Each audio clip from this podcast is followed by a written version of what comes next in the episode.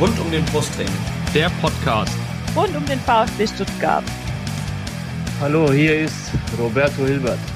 Hallo, hier ist Peter Reichert. Hallo, hier ist Andi Buck. Ich wünsche euch viel Spaß beim Podcast rund um den Brustring.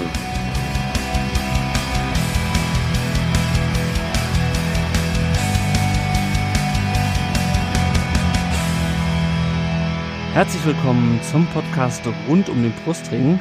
Mein Name ist Lennart und weil wir heute so viele Leute in der Leitung haben, stelle ich, mal lieber, stell ich sie mal lieber der Reihe nach vor, bevor die sich in die Quere kommen, habe ich mir gerade nach unserem Vorgespräch spontan überlegt.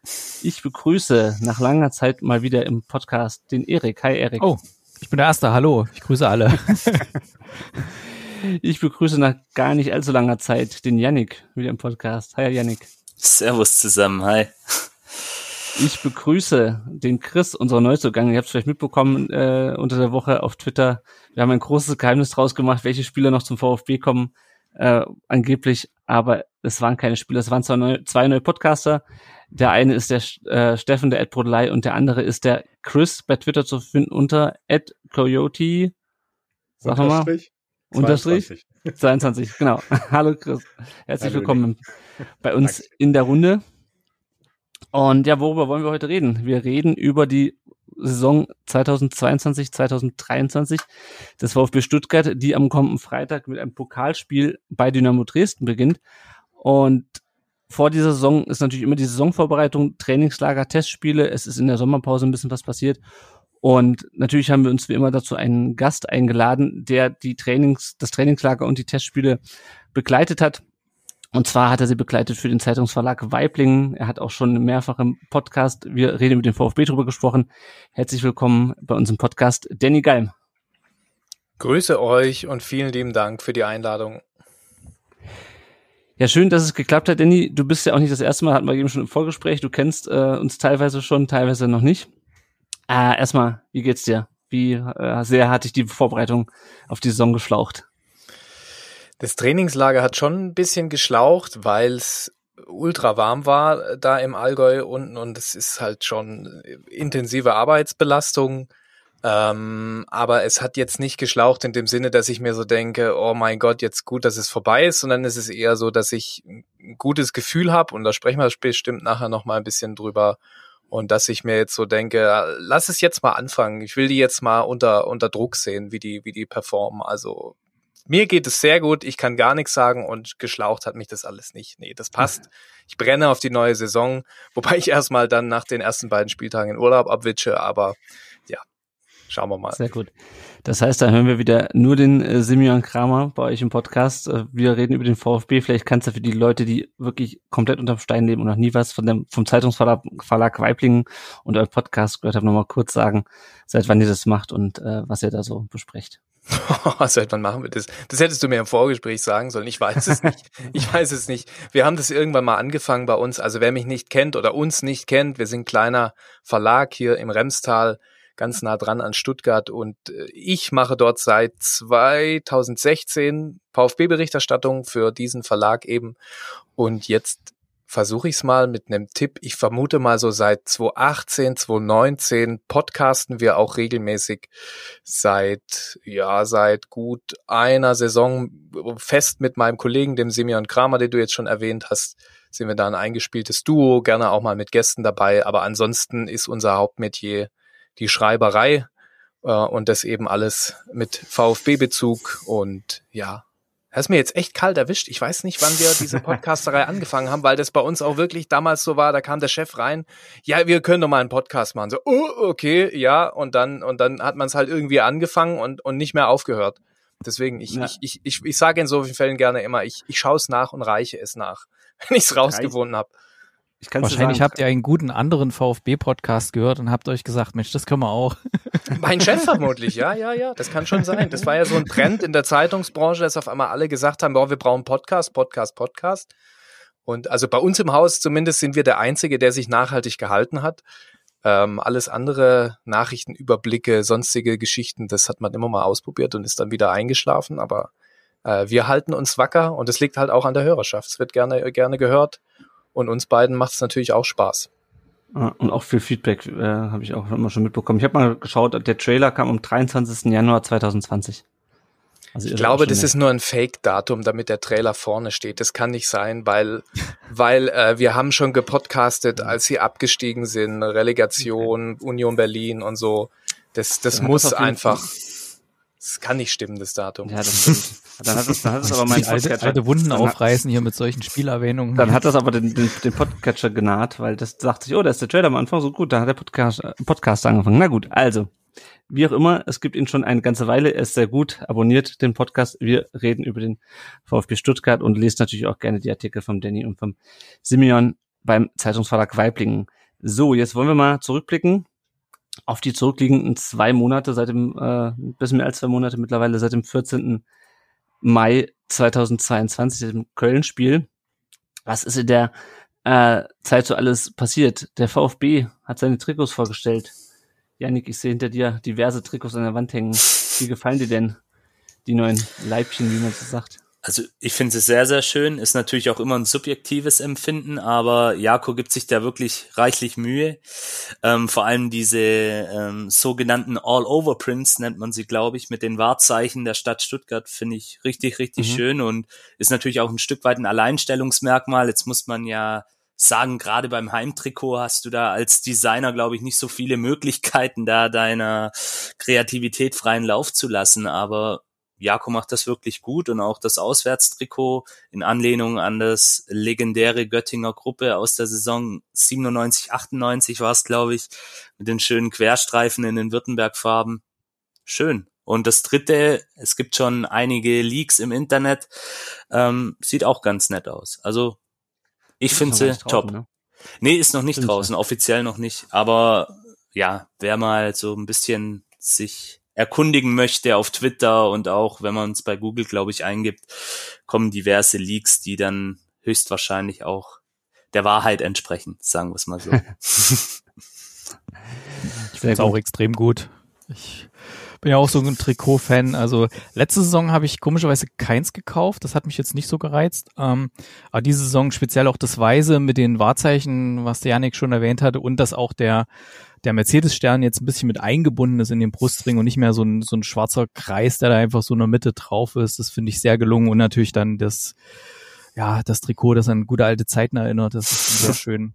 Auch ja. die gerade heute vorgestellte ähm, Einlaufkollektion, die finde ich auch sehr schön. Diese diese schwarzen Trainingsjacken mit diesen ähm, mit diesen äh, Prints da drauf. Äh, also ich glaube, das wird diesmal wieder sehr teuer für mich. ja, die, die Preise, die sind halt echt heftig. Ja, ähm, zum Glück ist man ja, hat man ja die Möglichkeit, so als Mitglied gibt's ein bisschen günstiger und wenn ich es über meinen Kleinen kaufe, der ist im Fritzle Club, da gibt's auch ein paar Prozent und so. Ich warte ich warte einfach wieder bis, bis äh, Nikolaus 2023 Euro gibt. Also ich habe ich hab mich auch tierisch gefreut, weil ich als Schwabe, ähm, ich habe, glaube ich, noch so ein altes Göttinger Gruppe-Trikot mit diesen schwarz-roten Streifen äh, von Akpobori. Deswegen, mm. das ist fast wieder aktuell. Ja, sehr schön, sehr schön. Was ist noch passiert? Der VfB äh, hat zum einen ein Positionspapier äh, verabschiedet und veröffentlicht und er hat bekannt gegeben, dass er sich an Fußball kann mehr beteiligt, für mehr äh, Frauen im Fußball. Danny, du verfolgst ja den VfB jetzt auch schon eine Weile, auch zu Zeiten, wo sowas nicht unbedingt ähm, selbstverständlich war, dass der VfB sich so offen gesellschaftlich positioniert. Ähm, jetzt mal, das ist ja ein, das sind die letzten beiden Punkte in der Reihe von Sachen, wo der VfB sich positioniert hat. Ähm, wie findest du das? Ich finde es super gut, weil das war, du hast es angesprochen, ich glaube, da könnten wir jetzt einen eigenen Podcast drüber machen, wie sich der VfB diesbezüglich in den letzten Jahren entwickelt hat. Wenn man einfach nochmal zurückdenkt, was da für eine Situation da war, Dietrich, Reschke und Co., ähm, wo sich auch der Verein gesträubt hat, selbst gegen die klarsten Dinge Position zu beziehen, weil man sich immer wieder auf diese, ja, wir sind unpolitisch, das haben wir uns in unsere, in unsere äh, Verfassung reingeschrieben oder was weiß ich, wie das heißt. Mhm. Ähm, das das habe ich immer nicht verstanden. Das war für mich und meiner Meinung nach immer nur eine faule Ausrede.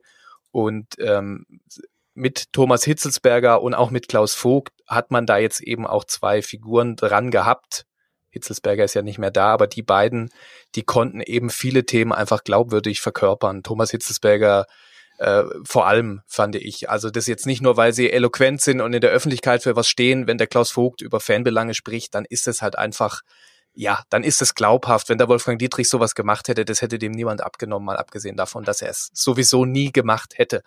Und Hm. ähm, alles, was der VfB tut, um sich gesellschaftspolitisch zu positionieren, um Nachhaltigkeitsthemen in den Vordergrund zu bringen, ähm, ist gut, weil er damit seiner Verantwortung gerecht wird. Das ist der größte Verein in Baden-Württemberg. Es gibt jetzt mittlerweile, glaube ich, 75.000 Mitglieder Mhm, oder so, oder wir genau. steuern, glaube ich, zumindest stramm drauf zu. Nee, es sind schon, äh, wurde schon vor, äh, gefeiert, das 75.000. Mitglieder. Wurde schon gefeiert, ja, ja, ja, stimmt, ich erinnere mich, ja. Auf jeden Fall, das, das bringt halt eben auch eine Verantwortung mit. Es ist halt eben mehr als der Kick am Samstag um 15.30 Uhr. Und da ist es richtig und wichtig, dass der VfB da klar Flagge bekennt äh, zu vielen, vielen Themen, sei es das Regenbogentrikot, sei es äh, Gedenktafeln am, am Clubzentrum für, für deportierte Juden. Ähm, und bitte gerne mehr davon. Und ich glaube, dass der VfB da auch unter Alex Werle jemanden hat, der diese Themen, der diesen Themen genügend Raum einräumt und die zur Sprache bringt und Klaus Vogt sowieso. Ja, wobei man natürlich äh, Wolfgang Dietrich zugute halten muss, dass diese Stele für die Verfolgten äh, in der, während der Zeit des Nationalsozialismus, die wurde sogar unter ihm noch aufgestellt. Das ist aber auch, glaube ich, das Einzige, was in die Richtung politisches oder gesellschaftliches Engagement unter Wolfgang Dietrich passiert ist. Ja, aber dann Ähm, mit dem AfD-Anwalt bei den Maultaschen zum Mittagessen. Ja, Also genau. das meinte ich mit dem Thema, Ja, ja. mit dem Thema Glaubwürdigkeit. Ja, das kann gut sein, dass er das auch gemacht hat, aber ja, ich brauche Ihnen nichts erzählen, was der Wolfgang Dietrich für ein Typ war. Also das machen wir jetzt, glaube ich, auch besser gar nicht auf, diese Büchse der Pandora hier. Nee, nee, nee. Lassen wir will schön ich, zu. will, will ich auch gar nicht machen. Reden wir mal über das Stadion. Das stand zwar leer, weil keine Fußballspiele stattfanden, jetzt bis zuletzt äh, das Testspiel gegen Valencia, aber der Stadionumbau hat, nachdem wir ja sowieso schon am 14. Mai das Stadion halb auseinandergenommen haben, ähm, wurde es dann auch noch professionell auseinandergenommen, die Haupttribüne. Äh, ich habe nur Bilder gesehen jetzt vom, vom Testspiel, da klafft ein riesiges Loch auf der, ähm, auf der Haupttribüne. Gleichzeitig ist die Nachfrage nach Dauerkarten riesig groß. Also der VfB hat jetzt, glaube ich, für 28.500 Dauerkarten gedeckelt im Verkauf. Wir hatten schon mal mehr, glaube ich, 30.000. Ich glaube, das war das nach dem Aufstieg? Nach einem der beiden Aufstiege? Ich weiß es nicht mehr. Irgendwann hat man Nach mal dem 30.000. Aufstieg unter Hannes Wolf war das. Ja, genau. Ja, genau. Auf jeden Fall, ähm, der Run ist riesengroß. Wir haben es ja auch schon gerade mit bei den, mit bei den Mitgliedern gesehen. Chris, was meinst du denn? Was wird diese Baustelle für eine Auswirkung haben kommende Saison auf die auf die Stimmung? Weil ich erinnere mich noch, als die Cannstatter, als die Kurven neu gemacht wurden, äh, als der, der große Stadionumbau war, ähm, das war sagen, schon ey. so im Winter, wenn du im Winter gegen keine Ahnung wen spielst, äh, das war schon manchmal ein bisschen bisschen bitter, wenn du dann auf so eine Cannstatter Kurve guckst und äh, Das, bei das war, das war Grad irgendwie so definitiv bitter damals, der Blick. Also Ja. ich saß da auch, ich hatte damals die Dauerkarte in der Türkheimer Kurve dann auch und der Blick auf die abgerissene Cannstatter Kurve war äh, erschreckend. Zum einen hat man gehofft, okay, vielleicht äh, vertreibt es sämtliche Gespenster da, aber ähm, Mhm. weiß ich nicht. Äh, jetzt, wenn ich so die Bilder sehe aus dem Stadion, also ich habe es selber live noch nicht gesehen jetzt, aber wenn ich so sehe, ähm, ja, ich denke, dass es ähm, sich bemerkbar machen wird, weil äh, von der Haupttribüne dann doch manchmal Sachen doch noch ein bisschen mehr kommen, wie man vielleicht wirklich auch glauben mag. Also Mhm. es ist nicht immer dieses, äh, da hocken halt die Großkopferten quasi und ähm, die genießen mehr oder weniger den kompletten Event, sondern da gibt's auch, glaube ich, den einen oder anderen, der da, durchaus mit animiert und ich glaube schon, dass das fehlen wird. Also Ja. es, wird, es wird nicht ganz so rund sein, wie es schon war. Ja, das stimmt, das stimmt. Ja, Erik. Bin ich mir nicht ganz so sicher. Also ich saß schon ein paar Mal auf der Haupttribüne, wenn mein irgendeins von den Kids ein Einlaufkind war, da kriegst du ja immer kostenlose Tickets und da haben wir dann unsere in der Kurve weggegeben und haben uns da mal hingesetzt. Also ich weiß nicht, wenn du, wenn es dich da aus dem Sitz reißt, weil irgendwas passiert und hinter dir schreit irgendeiner, setz dich hin, hier sind Sitzplätze. weiß ich nicht, ob da, Das kann ja aber ob da so viel gute Stimmung kommen Also könnte. kann, da kann ich dich beruhigen. Das überall. Bruddeln ist Atmosphäre. Also, aber ja, Ja, natürlich, das passiert, glaube ich, auch in der Kurve.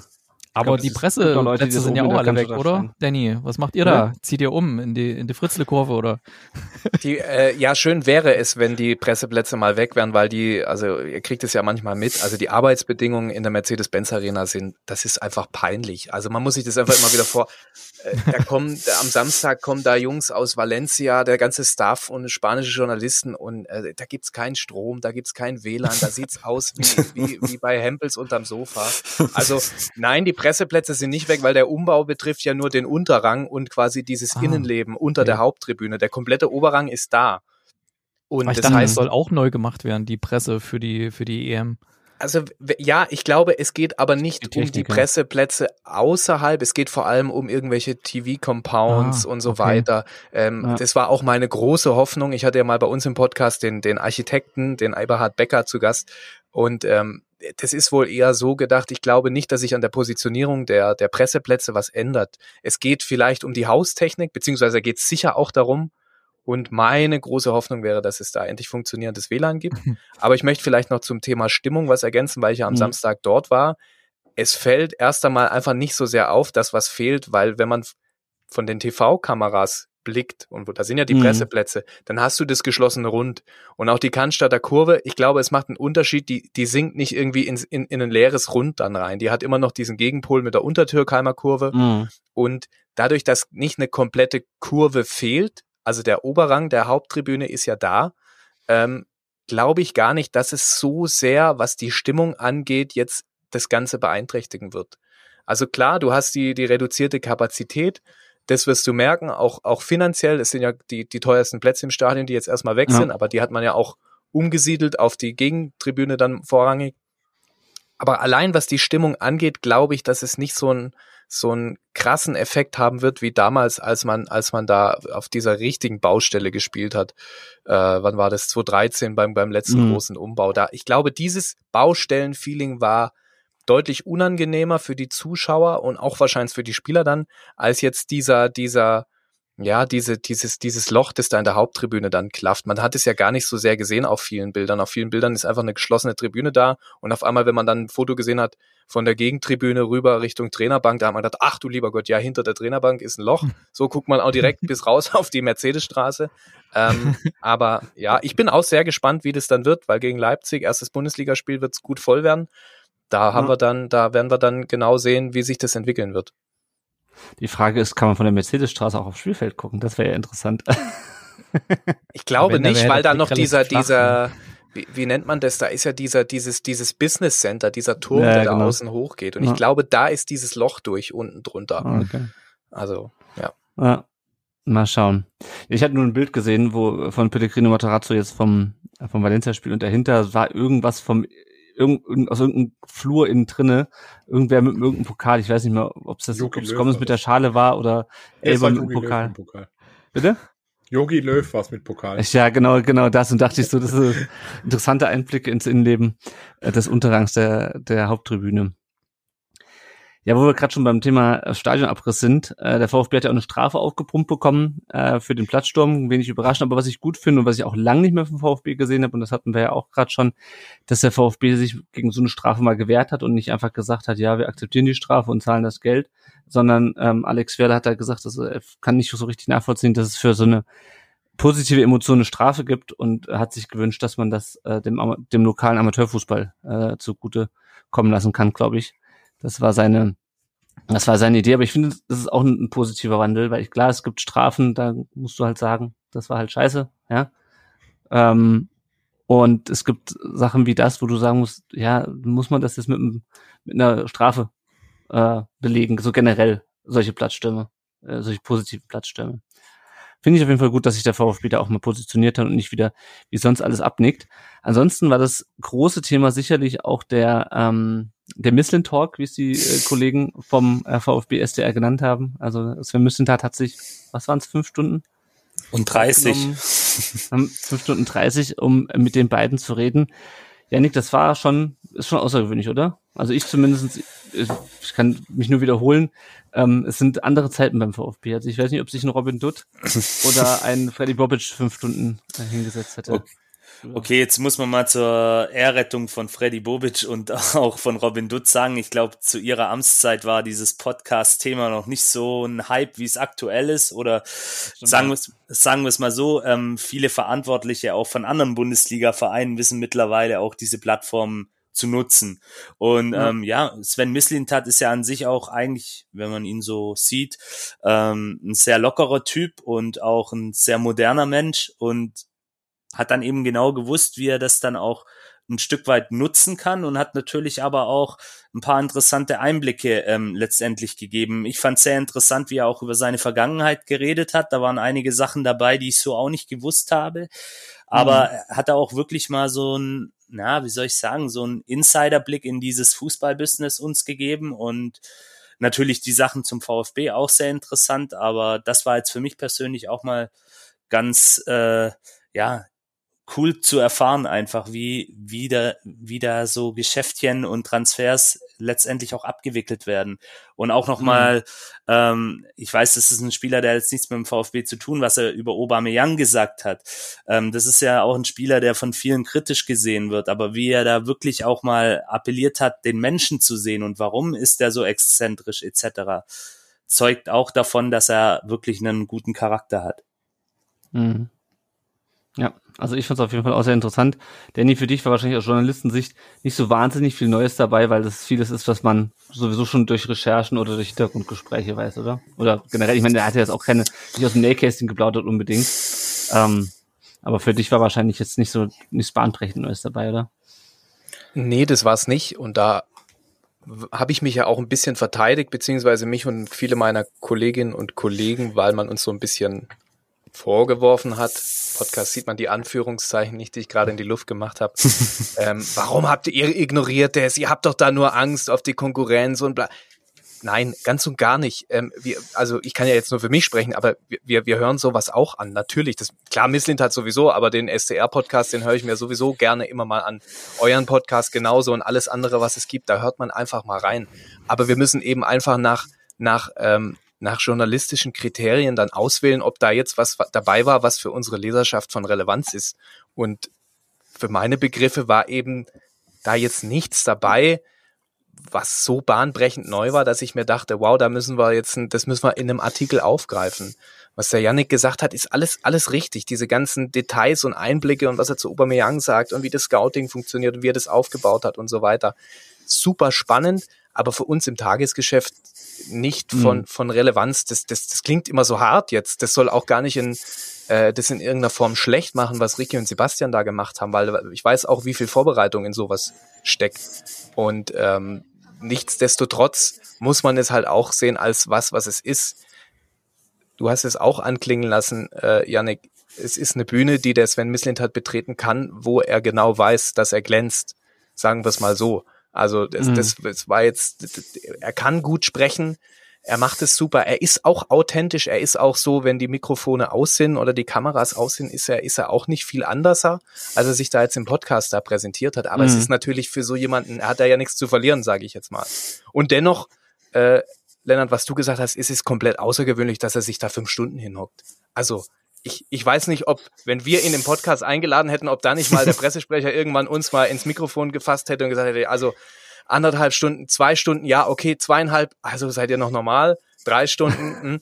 also das, man muss es wirklich sehen, er hat da wirklich Bock drauf gehabt, das hat man angemerkt ja. und das ist super. Ich finde das klasse, weil das ist eine Wertschätzung gegenüber, gegenüber euch Bloggern, Podcastern und so und ja, wir hatten es vorhin schon darüber. Es gab eben auch Zeiten, da hat man, da hat man diese ganze Blogger-Podcaster-Szene mit dem Arsch nicht angeschaut. Sagen wir es so mhm. hart, wie es ist. Also, und deswegen äh, eine super Sache, super interessant, super spannend, auch wenn es jetzt journalistisch nicht so ergiebig war, wie ich es mir vielleicht erhofft hatte, sogar ehrlicherweise.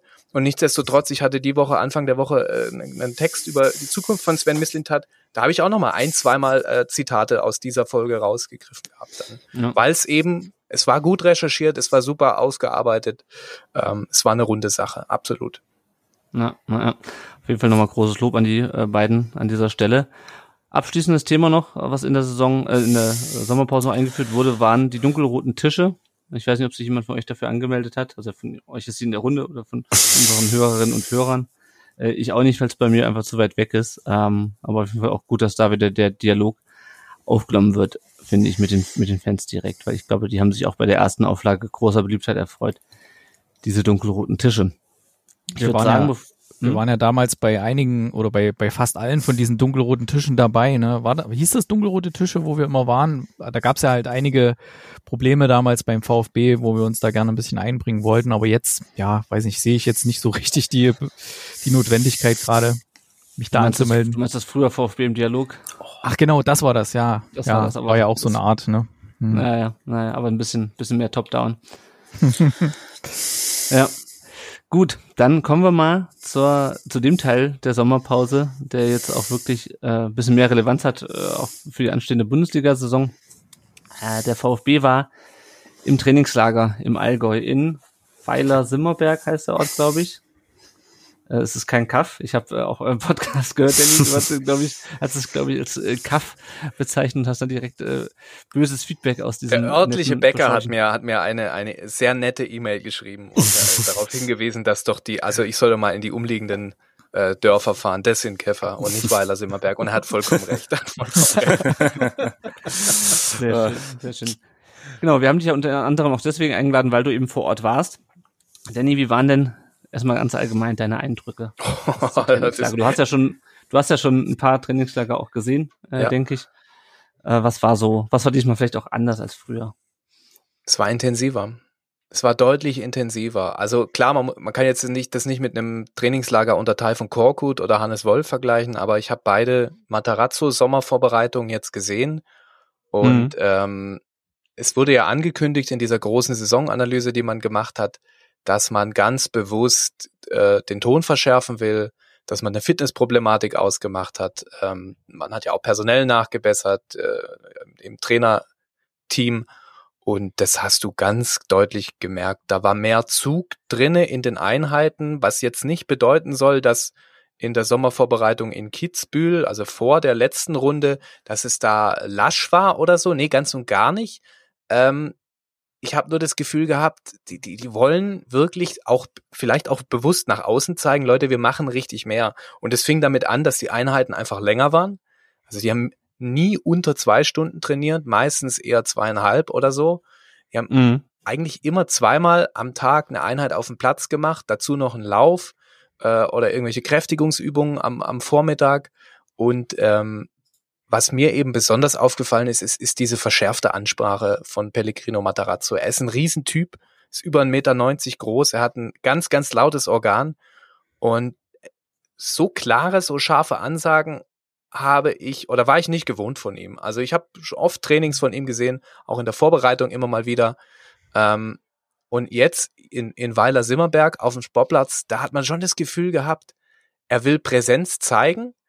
Und das hat er auch wirklich wortwörtlich so getan. Also er stand bei gewissen Übungen jetzt nicht nebendran und hat seine Anweisung gegeben, sondern äh, stand teilweise, wenn es um das richtige Verschieben geht in der, in der Dreierkette, stand er mitten in der Kette, hinten beim IV und hat sich das von dort angeguckt, hat die Spieler nach links, nach rechts bewegt.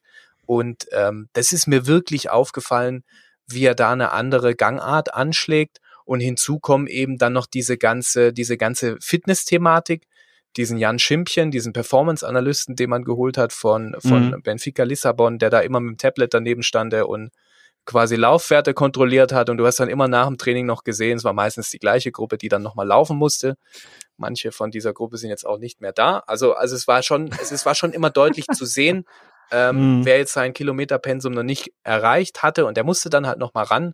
Und wer auch ganz besonders aufgefallen ist, ist Nate Weiss, dieser Technik- und Individualtrainer, den sie aus dem NLZ hochgezogen haben zu den Profis, wo wir Journalisten ehrlicherweise zu Beginn ein bisschen skeptisch waren und auch den Trainer mal gefragt haben, so, ey, glaubst du wirklich, dass wenn der jetzt zu einem 26-jährigen Profi kommt und sagt, du, bei der Passübung musst du aber den Fuß ein bisschen anders halten, glaubst du, das, das funktioniert? Und dann hat er gesagt, ja, bei mir war das auch so. Ich habe im Alter von 28 Jahren mal einen richtig guten Techniktrainer gehabt und der hat mich richtig weitergebracht. Und ich hatte Mhm. jetzt auch im Trainingslager den Eindruck, dass das, dass das bitter nötig war bei manchem, vielleicht auch. Ähm, und dass es wirklich super coole, spannende Einheiten waren, die dieser Nate Weiss da gemacht hat. Äh, sei es Mhm. Abschlussübungen, sei es äh, richtiges Timing beim Einlaufen in den Strafraum, sei es st stupide Passübungen, die dann sauber ausgeführt werden müssen. Also ähm, da, da herrscht schon ein deutlich anderer Zug als in der letzten Runde. Und wie wir ja gesehen haben, ist es offensichtlich auch bitter nötig, dass man diesen, diesen neuen Zug da reingebracht hat. Was es alles bringt, werden wir erstmals am, am Freitag dann im Pokal begutachten können, weil ja, dann da die richtige Fußstellung beim Passen im Pokalspiel gegen den Drittligisten, ob das dann der entscheidende Faktor ist, ähm, Mhm. das, das, das muss man mal schauen. Aber so dieses ich nenne es immer Mentalitätsthema so, wie, wie entwickelt sich die Mannschaft? Das ist ja eh immer schwierig für uns, ähm, das irgendwie zu greifen.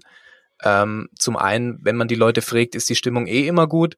Ähm, mhm, das beste Trainingstag aller Zeiten. Genau, jede, jedes Jahr ist immer super und ähm, zum anderen die Beobachtung auf dem Platz, ja, das ist, das kannst du ja eigentlich auch in die Tonne geben. Aber es ist ein Bauchgefühl, das muss ich einfach dazu sagen. Es speist sich aber auch aus so ein paar Gesprächen, die man mit Leuten führt, die lange schon um den VfB im Team rumwerkeln, im Staff, denen man im Trainingslager natürlich auch mal ins Gespräch kommt.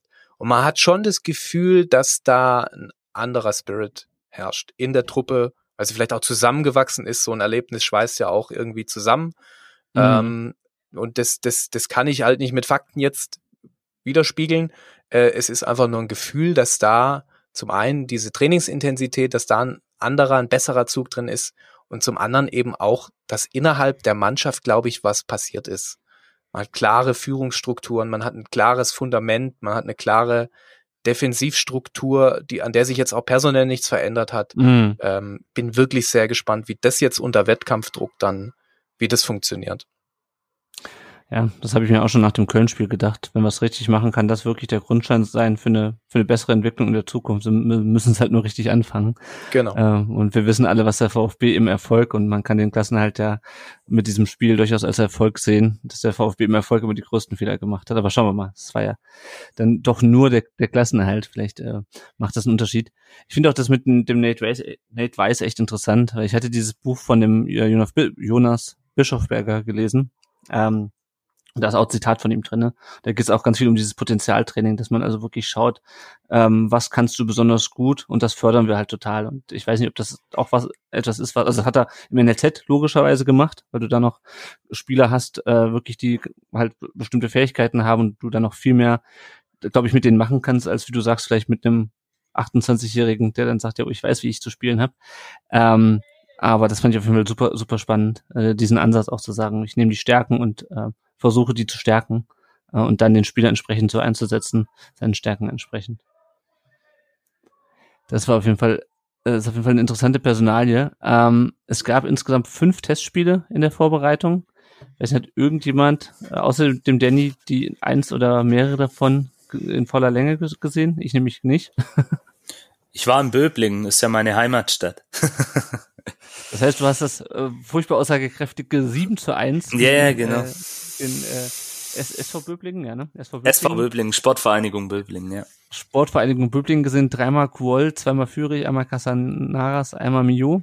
Korrekt, äh, ja. Das 3 zu 2 dann gegen Wiesbaden, das war unter Ausschuss der Öffentlichkeit, äh, außer natürlich Journalisten, nehme ich an, die dürften mit zugucken, oder Danny?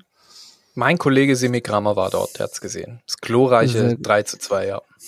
3-2 gegen Wiesbaden, Kalajdzic, Kalajdzic, Klimovic und Kuol, also KKK, ähm, haben da das, die Tore gemacht. Dann gab es ein 3-2 gegen Zürich mit zwei Toren von Ahamad und einem von Chulinov. Das 2-1 gegen Brentford. Äh, Castanaras und Koulibaly haben dafür die Tore verantwortlich gezeichnet und schließlich jetzt am Samstag das 5 2 gegen äh, Valencia CF weiß nicht, hat das jemand im Stadion vielleicht gesehen oder am Fernsehen? Das wird ja, glaube ich, im SWR Am Fernsehen habe ich es gesehen, ja. Okay, okay ich hab, zweimal. Ich hab ein äh, Stück der ersten Hälfte habe ich auf dem Handy geguckt, während ich bei einem Kindergeburtstag in der Sprungbude war. also, Sehr gut. Das sind so ich hatte nicht so die volle Aufmerksamkeit. Ja. Äh, zweimal Thiago Tomasch, äh, Silas äh, Perea, über den gleich, gleich auch noch sprechen, der Neuzugang, und Chulinov. Ähm, nun sind natürlich die Ergebnisse erstmal zweitrangig. Ähm, und auch wer die Tore geschossen hat vielleicht. Janik, was war denn dein Eindruck vom Valencia-Spiel? Das war jetzt das letzte vor dem Pflichtspielauftakt. Das heißt, man hat vielleicht schon eine ähm, Aufstellung gesehen, die der gegen Dresden nahe kommen könnte. Janik, wie fandst, wie fandst du den Auftritt der Mannschaft? Das ist mal so grundsätzlich. Ähm, sehr, sehr mitreißend. Ähm, mit kleinen ähm, Schwächen in der Defensive. Also die zwei Tore, wenn man die sich nochmal dann anschaut, das waren halt wieder diese individuellen Fehler, die uns auch in der letzten Saison ähm, so ein bisschen das Genick gebrochen haben in einigen Spielen. Aber ansonsten, man merkt, ähm, das, was auch der, der Danny vorhin gesagt hat, ähm, die Jungs haben einfach Bock. Also auch ein Churlinov, von dem war ich sehr, sehr begeistert, sehr, sehr angetan, hätte ich nicht gedacht. Ähm, ich habe immer noch so ein Stück weit drauf spekuliert, dass er wahrscheinlich wieder zu Schalke zurückgeht. Irgendwie werden sie es schon hinkriegen, aber dem ist ja wohl nicht so und man merkt, der Junge hat Bock, der will sich zeigen. Genauso aber auch ein Ahamada, um noch einen zweiten Spieler hervorzuheben, hat mir richtig, richtig gut gefallen und ja, war durchaus angetan. Die zwei Tore haben mich dann ein bisschen geärgert, aber ja, das sind einfach die Dinge. Potenzial zur Verbesserung ist auf jeden Fall noch da, aber man merkt, mhm. die Jungs haben Bock. So würde ich ja. jetzt mal als kurzes, knackiges Fazit ähm, sagen. Und mhm. ich bin da aber halt auch immer vorsichtig mit diesen Vorbereitungsspielen. Wir alle erinnern uns an Manchester City. Da mhm. war ein ähnlich, ähnlicher Hype da und am Ende des Tages, ja, brauchen wir nicht sagen, wie es ausgegangen ist. Aber ja, ich glaube, die Mannschaft hat ein enormes Potenzial und wenn alle ihre Leistung abrufen können und natürlich auch verletzungsfrei, doppelt unterstrichen bleiben, dann könnte das eine richtig coole Saison werden für den VfB. Mhm. Mhm. Danny, was sind denn deine Eindrücke, jetzt mal unabhängig von Ergebnissen und, und, und, und Torschützen von den Testspielen? Ich gehe bei dem Yannick mit und ich würde auch gar nicht sagen, dass Ergebnisse so unwichtig sind, denn natürlich gewinnst du lieber die fünf Testspiele und hast ein gutes Gefühl so in dem Wissen, so das, was wir uns erarbeitet haben, funktioniert. Ähm, und ähm, ich glaube, den Punkt, den der Yannick gemacht hat, mit dem die haben Bock, das ist, das ist der Kern der Sache. Also zum einen scheinen die gut gerüstet zu sein, klar, diese individuellen Patzer in der Defensive, das, das kannst du nicht abstellen, das wirst du nicht abstellen können. Ähm, das wird, das wirst du weiterhin haben, aber ich sehe da jetzt keine systematische Probleme. Also ich sehe da keine Probleme jetzt irgendwie, die sich zwingend auf die Konterabsicherung äh, mhm. schließen lassen oder so. Und ich sehe vor allem eine große Lust, eine große Spielfreude, viel Energie, gerade in der Offensive. Und da hat man eben sich, sich klug verstärkt, letzten Winter schon mit Thiago Tomasch, jetzt aber auch mit, mit Perea. Das sind einfach Spieler, die, die richtig Bock haben auf äh, zu kicken und, und, und Tore zu schießen. Und mhm. wen wir da, glaube ich, ganz besonders hervorheben müssen, ist Silas. Also der hat äh, jetzt, ne, also ja, das letzte Jahr für Silas war ja eine Vollkatastrophe. Du hast das Verletzungsthema, du hast diesen Wirbel um seine Identität. Du hast jetzt, und das hat der Sven Mislint hat nach dem Valencia-Spiel auch gesagt, so das Gefühl, der ist wieder der Alte, der ist wieder auf dem Stand vor seiner schweren Knieverletzung. Und äh, im, im Trainingslager ist mir das immer wieder aufgefallen. Der Mann hat so ein ansteckendes Lachen. Das ist sensationell. Der ist ein richtiger gute Launebär und der hat körperlich nochmal was draufgepackt. Der ist ein richtiger Schrank und hat aber nichts von seiner Dynamik verloren. Mm. Und mm. Ähm, deswegen ist mein Gesamteindruck unter dieser Vorbereitung ein sehr, sehr, sehr guter. Ist auch Anfang der Woche in einem Text geschrieben, die, die, die sind gut gerüstet, meiner Ansicht nach, für die, für die Runde. Du hast äh, kaum schwere Verletzungen gehabt, die dich irgendwie jetzt in der Vorbereitung gebremst haben. Klar, Kulibale, Nate, Castanaras jetzt gegen Ende, das, das ist ärgerlich, aber das ist jetzt auch kein Kreuzbandriss. Also die sind in drei, vier Wochen wieder alle da. Und du hast eben dieses gute Gefühl, du kommst mit einem guten Schwung, glaube ich, jetzt aus dieser Vorbereitung raus.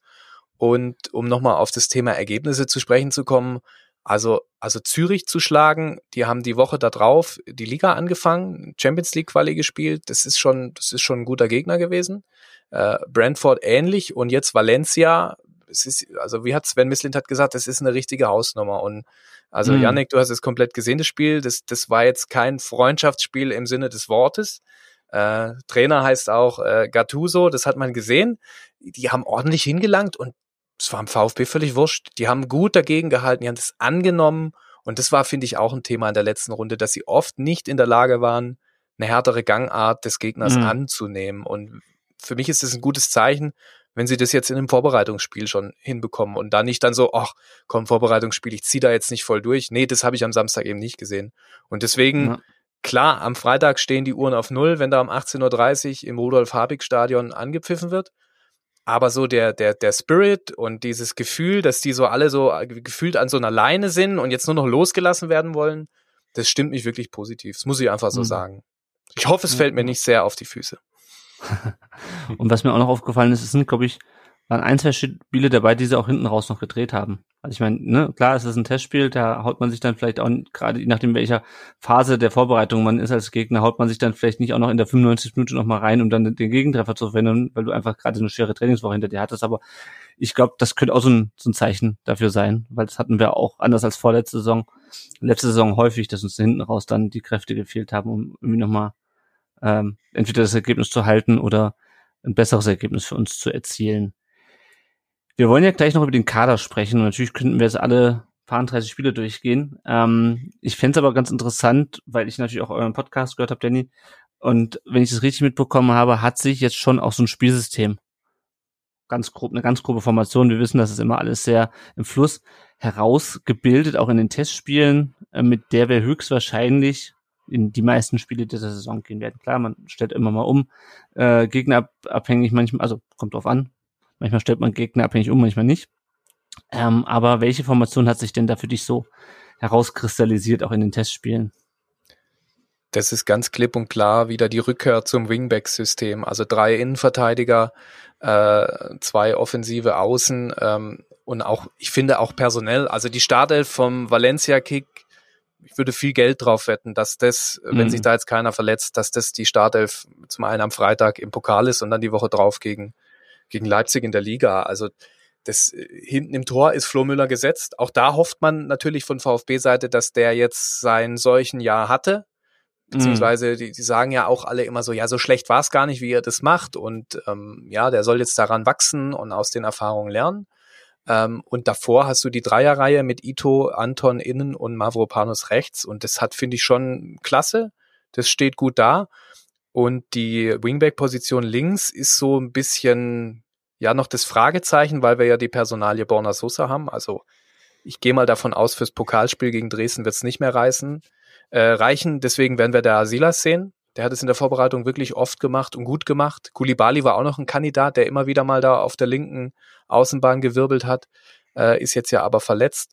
Und, äh, und, und mit rechts, äh, ja, du hast äh, Joscha Wagnermann vom HSV geholt, der, der ist auch ein dynamischer Spieler, ähm, der ist auf rechts gesetzt, mal, zumal du ja jetzt auch Roberto Massimo abgegeben hast mhm. und äh, Pascal Stenzel eher der Kandidat wäre, falls man mal mit einer Viererreihe spielt, wie man es zum Beispiel in Halbzeit 2 gegen Valencia gemacht hat. Ähm, und dann, ja, im Mittelfeld, du hast es gesagt, Lennart, ist es, ist es variabel, bis auf Endo. Der ist halt eingemauert da, völlig zu Recht. Captain äh, Legendo ist gesetzt. Ich denke auch, dass an seiner Seite äh, Naui Ahamada gesetzt ist, der diese Vorbereitung wirklich für sich nutzen konnte. Und wir zeichnen ja jetzt Dienstagabends auf. Also Mangala heute zum Medizincheck in England. Also das wird dann demnächst über die Bühne gehen. Und dann hast du da eben vermutlich Ahamada oder eben, je nachdem, wie du es ausrichten möchtest, kannst du da auch mal ein Enzo Mio hinstellen. Das ist dann natürlich ein bisschen offensiver oder sogar ein Lee Egloff. Äh, das wäre dann noch offensiver. Und vorne drin ähm, ist, finde ich, die Position so eine Achterposition an Chris Führig vergeben. Der hat mhm. auch diese Vorbereitung super genutzt, dürfte da gesetzt sein. Und dann bist du variabel vorne drin. Und es ist nach wie vor so, ist Sascha Kalajdzic da, dann spielt er. Ähm, es sei denn, er hat Kreislaufprobleme wie am Samstag, dann geht er natürlich raus und dann hast du da wahnsinnig viele Möglichkeiten. Du hast, du hast Thiago Tomasch, du hast, du kannst sogar Silas da vorne drin spielen lassen äh, Perea, den Neuzugang, da kannst du wirklich wirbeln und es sind alles interessante Spieler, die eins gegen eins Duelle gewinnen können, die einen Mordszug zum Tor haben. Es ist echt schade, dass sich Thomas Castanaras jetzt verletzt hat, weil der auch einen super, super Eindruck hinterlassen hat jetzt in der Vorbereitungszeit. Ist ja 19 Jahre alt, kam aus, der, aus dem NNZ hoch, durfte sich beweisen. Und ähm, der, der ist fest im Profikader mit dabei. Also das, das heißt schon mal was. Also ja, also das Gerüst der Mannschaft, so ich sag mal so neun, von elf Positionen dürften, dürften fix sein und es, die beiden vakanten Positionen sind dann entweder halt äh, gegnerspezifisch oder halt Kalajdzic geht doch noch, Sosa geht doch noch, dann ändert sich da was. Aber so an dieser taktischen Grundausrichtung, das war ja deine Frage, Lennart, ähm, da werden wir, denke ich, in 90 Prozent der Fälle, zumindest zu Beginn des Spiels, diese Anordnung sehen. Sprich 3-5-2, mhm. also wenn du es in Stein meißeln möchtest, was ja immer ein bisschen Quatsch ist eigentlich.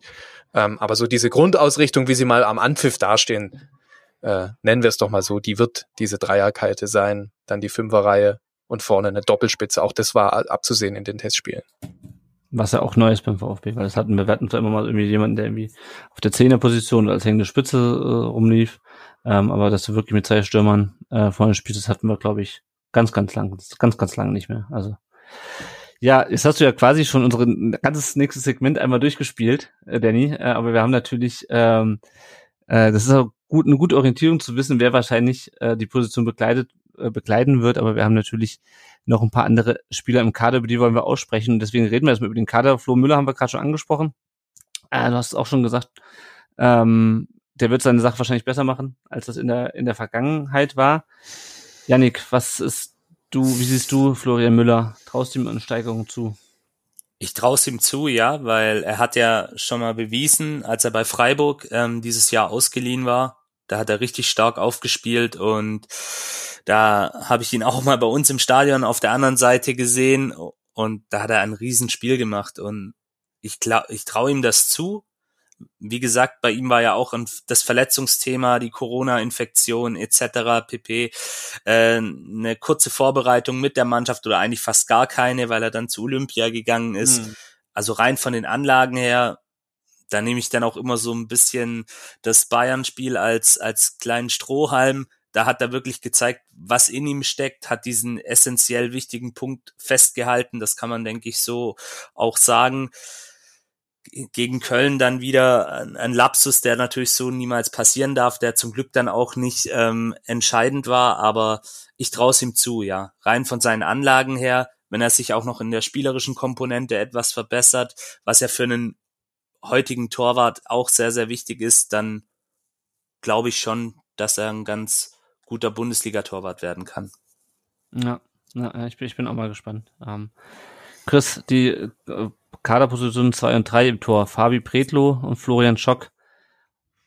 Meinst du, das sind Spieler, die Florian Müller auch herausfordern oder zumindest fordern können? Oder wie siehst du die beiden? Also Florian Schock hat man, glaube ich, noch nicht so viel gesehen, aber gerade Fabi Pretlo äh, konnte man erst auch im Testspiel gegen Valencia sehen beispielsweise und auch in der vergangenen Saison. Also ich denke, Fabi Pretlo ist äh, der perfekte zweite Keeper eigentlich. Den kannst du reinwerfen, der bringt seine Leistung. Der äh, ist ab und zu mal auch für einen Bock gut, definitiv.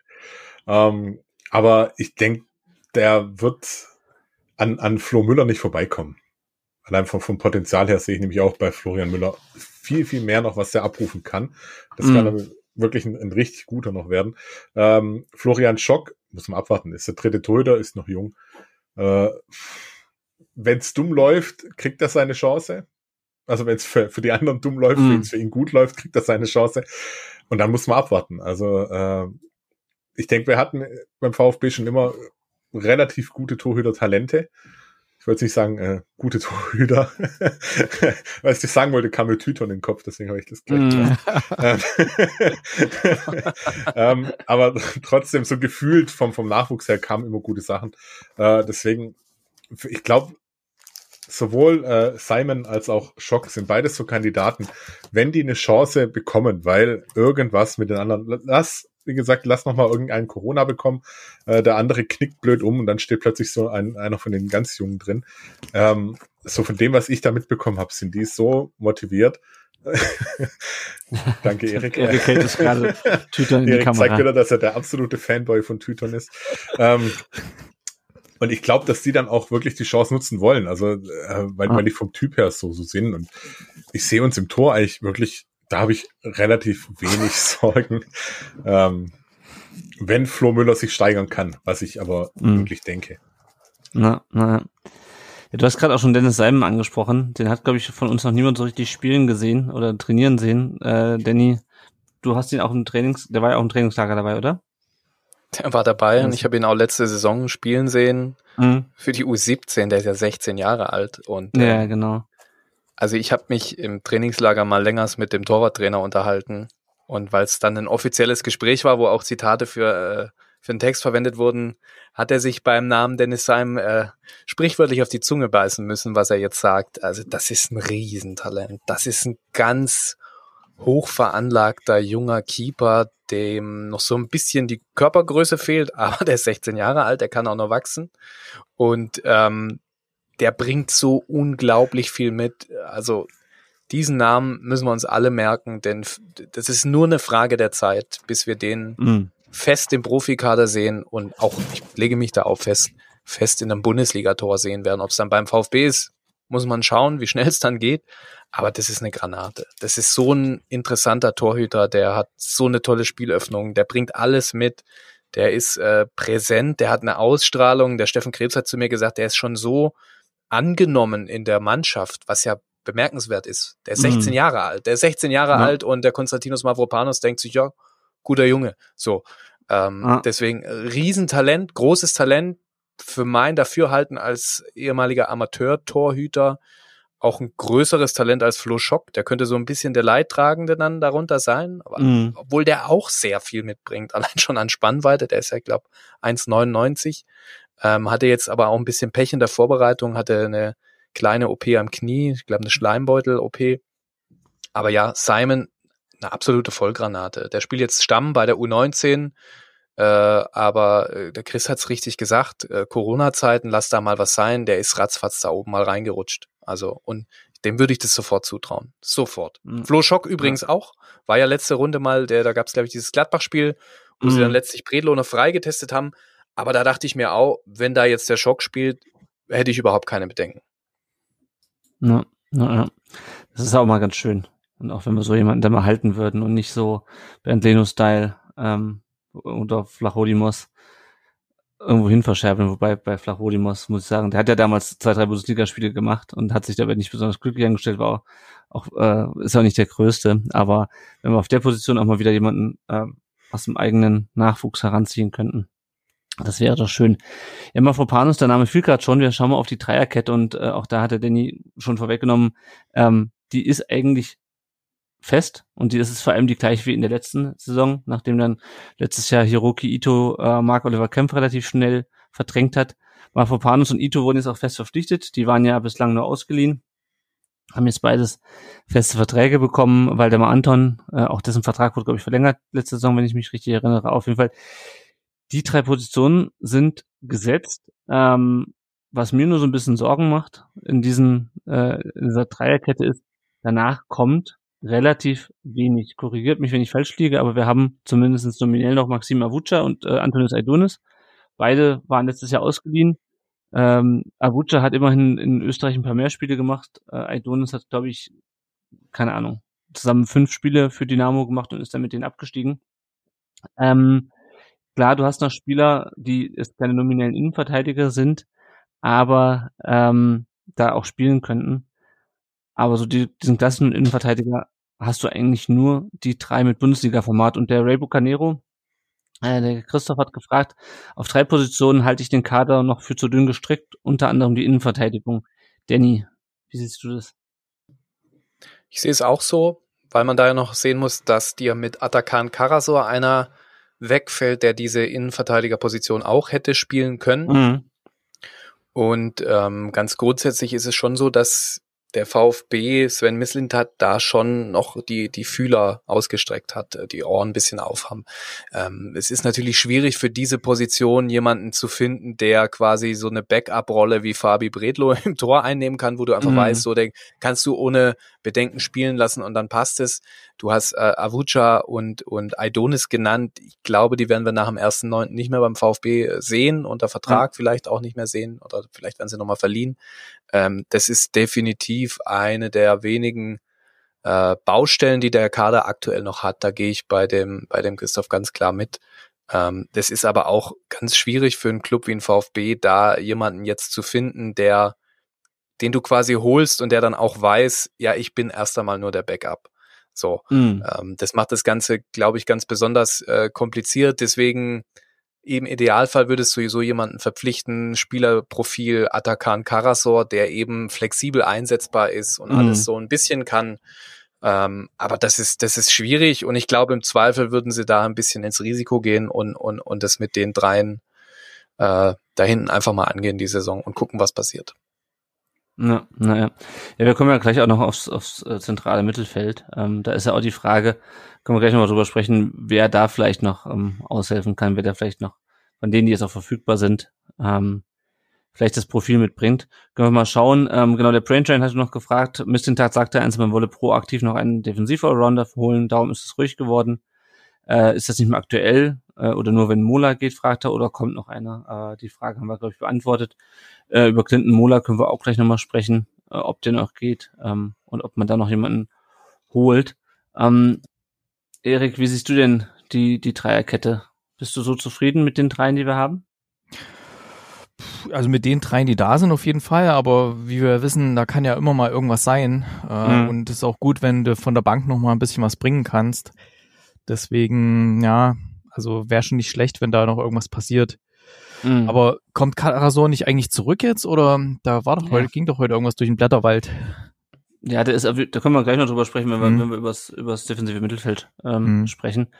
Ähm, ich bin, ich hoffe mal, dass es das auch noch ein bisschen besser wird bei den dreien in der, in der Innenverteidigung, äh, weil sie es noch eingespielter sind, weil sie die Vorbereitung zusammen gemacht haben, weil man muss natürlich aussehen, wir haben die letzten zwei Jahre unglaublich viele Gegentore kassiert. Das hängt natürlich nicht nur an der, auch in der Vorbereitung. Ja, auch in der Vorbereitung war keins zu null, ne? Ja. Haben wir immer nur ähm, Glück gehabt, dass wir ein paar mehr geschossen haben, als die anderen uns geschossen haben. Ja. Es hängt natürlich nicht nur an den, an den drei Jungs da hinten und es hat natürlich auch viel mit Verletzungen zu tun und das dann halt nicht zusammengespielt hat, aber das ist halt auch so ein Thema, was ich sehe. Ähm, entweder wir schießen in der kommenden Saison einfach wieder wie vor zwei Jahren mehr Tore als wir kassieren, ähm, oder wir müssen uns auch in dem Bereich noch ein bisschen steigern. Äh, es sind alles drei keine schlechten, aber die Gegentorzahl war halt letztes Jahr auch eigentlich schon wieder viel zu hoch und auch selbst die Saison davor, die ja gut lief eigentlich, da haben wir, glaube ich, auch um die 45, 50 Gegentore gehabt, ähm, was auch schon ganz schön krass viel eigentlich ist, dafür, dass wir der Neunter geworden sind. Schauen wir mal auf die Außenbahn. Jetzt kommt der Pavard wieder zurück. Ich würde ihn zurücknehmen, ich weiß ihr alle nicht, aber. Äh, ich würde ihn auch zurücknehmen, aber ich glaube nicht, dass wir das. Äh, der, der, ist nicht in, unser, in unserem Budget. Das, das Gehaltsgefüge äh, minimal sprengen. Ja. Na, äh, vielleicht macht er einen Sonderpreis für uns. das ist Verbundenheit, ja. Ja, genau. So, schauen wir auf die Außenbahn. Äh, da habe ich folgende Spieler einsortiert, die jetzt nicht unbedingt immer klassische Außenbahnspieler waren. Ähm, beziehungsweise Tanguy Kolibali beispielsweise wurde ja, glaube ich, viel auf der linken Außenbahn äh, getestet auch in der Vorbereitung. Also es geht um Joscha Wagnermann, äh, über den hatten wir schon gesprochen, der vom HSV kam. Äh, Borna Sosa, bei dem wir nicht wissen, wie lange noch das Trikot mit dem Brustring trägt. Silas, äh, Darko Scholinov, äh, Pascal Stenzel, Clinton Mola und ähm, Abgänge hatten mit dem Bereich einen, nämlich Erik Tommy, dessen Vertrag auslief und der jetzt für St. Louis, glaube ich, Kansas, den, Kansas City, Kansas, Kansas City in den Kansas USA City. aufläuft. Genau. Ähm, zunächst mal zu, zu Wagnermann, Yannick. Der wird ja quasi direkt aus dem der steigt durch Transferfenster direkt auf den Stammplatz, wie es ausschaut. Wie, äh, was war das so dein Eindruck äh, von dem Transfer bisher? Also als ich von dem, ja, das war ja schon fast der Transfer Posse, bis er dann endlich bei uns war. Mhm. Ähm, so gesehen hatte man dann den Vorteil, dass man zwei Wochen lang, glaube ich, Zeit hatte, sich auf den Spieler vorzubereiten, wobei man immer wieder die Angst hatte, dass er doch nicht kommt. Nee, ist ein toll, toller Spieler für den VfB, aktuell U21-Nationalspieler für Deutschland. Und Sven Mislintat hat es, glaube ich, auch ganz richtig gesagt. Ähm, dieser größte Kritikpunkt bei ihm war ja, was man so gehört hat, seine Verletzungsanfälligkeit. Aber mhm. Fakt ist halt auch, ohne diese Verletzungsanfälligkeit, und das hat Sven Mislintat in diesem Interview auch äh, so kommuniziert, da, da wäre er kein Kandidat für den VfB gewesen, weil er einfach ähm, super tolle Anlagen mitbringt, eine Dynamik, eben auch so einen modernen Wingback ein Stück weit verkörpert.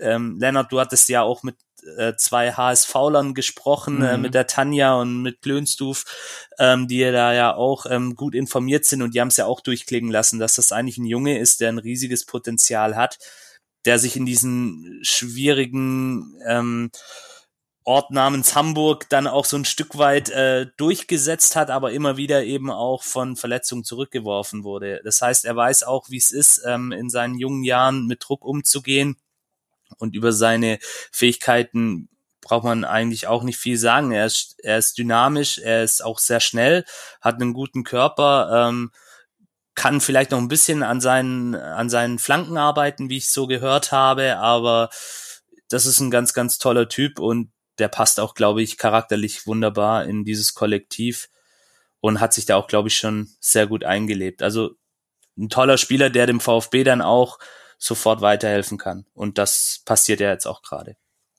Ja, ja. Dann haben wir ähm, links Borna Sosa, wenn er bleibt.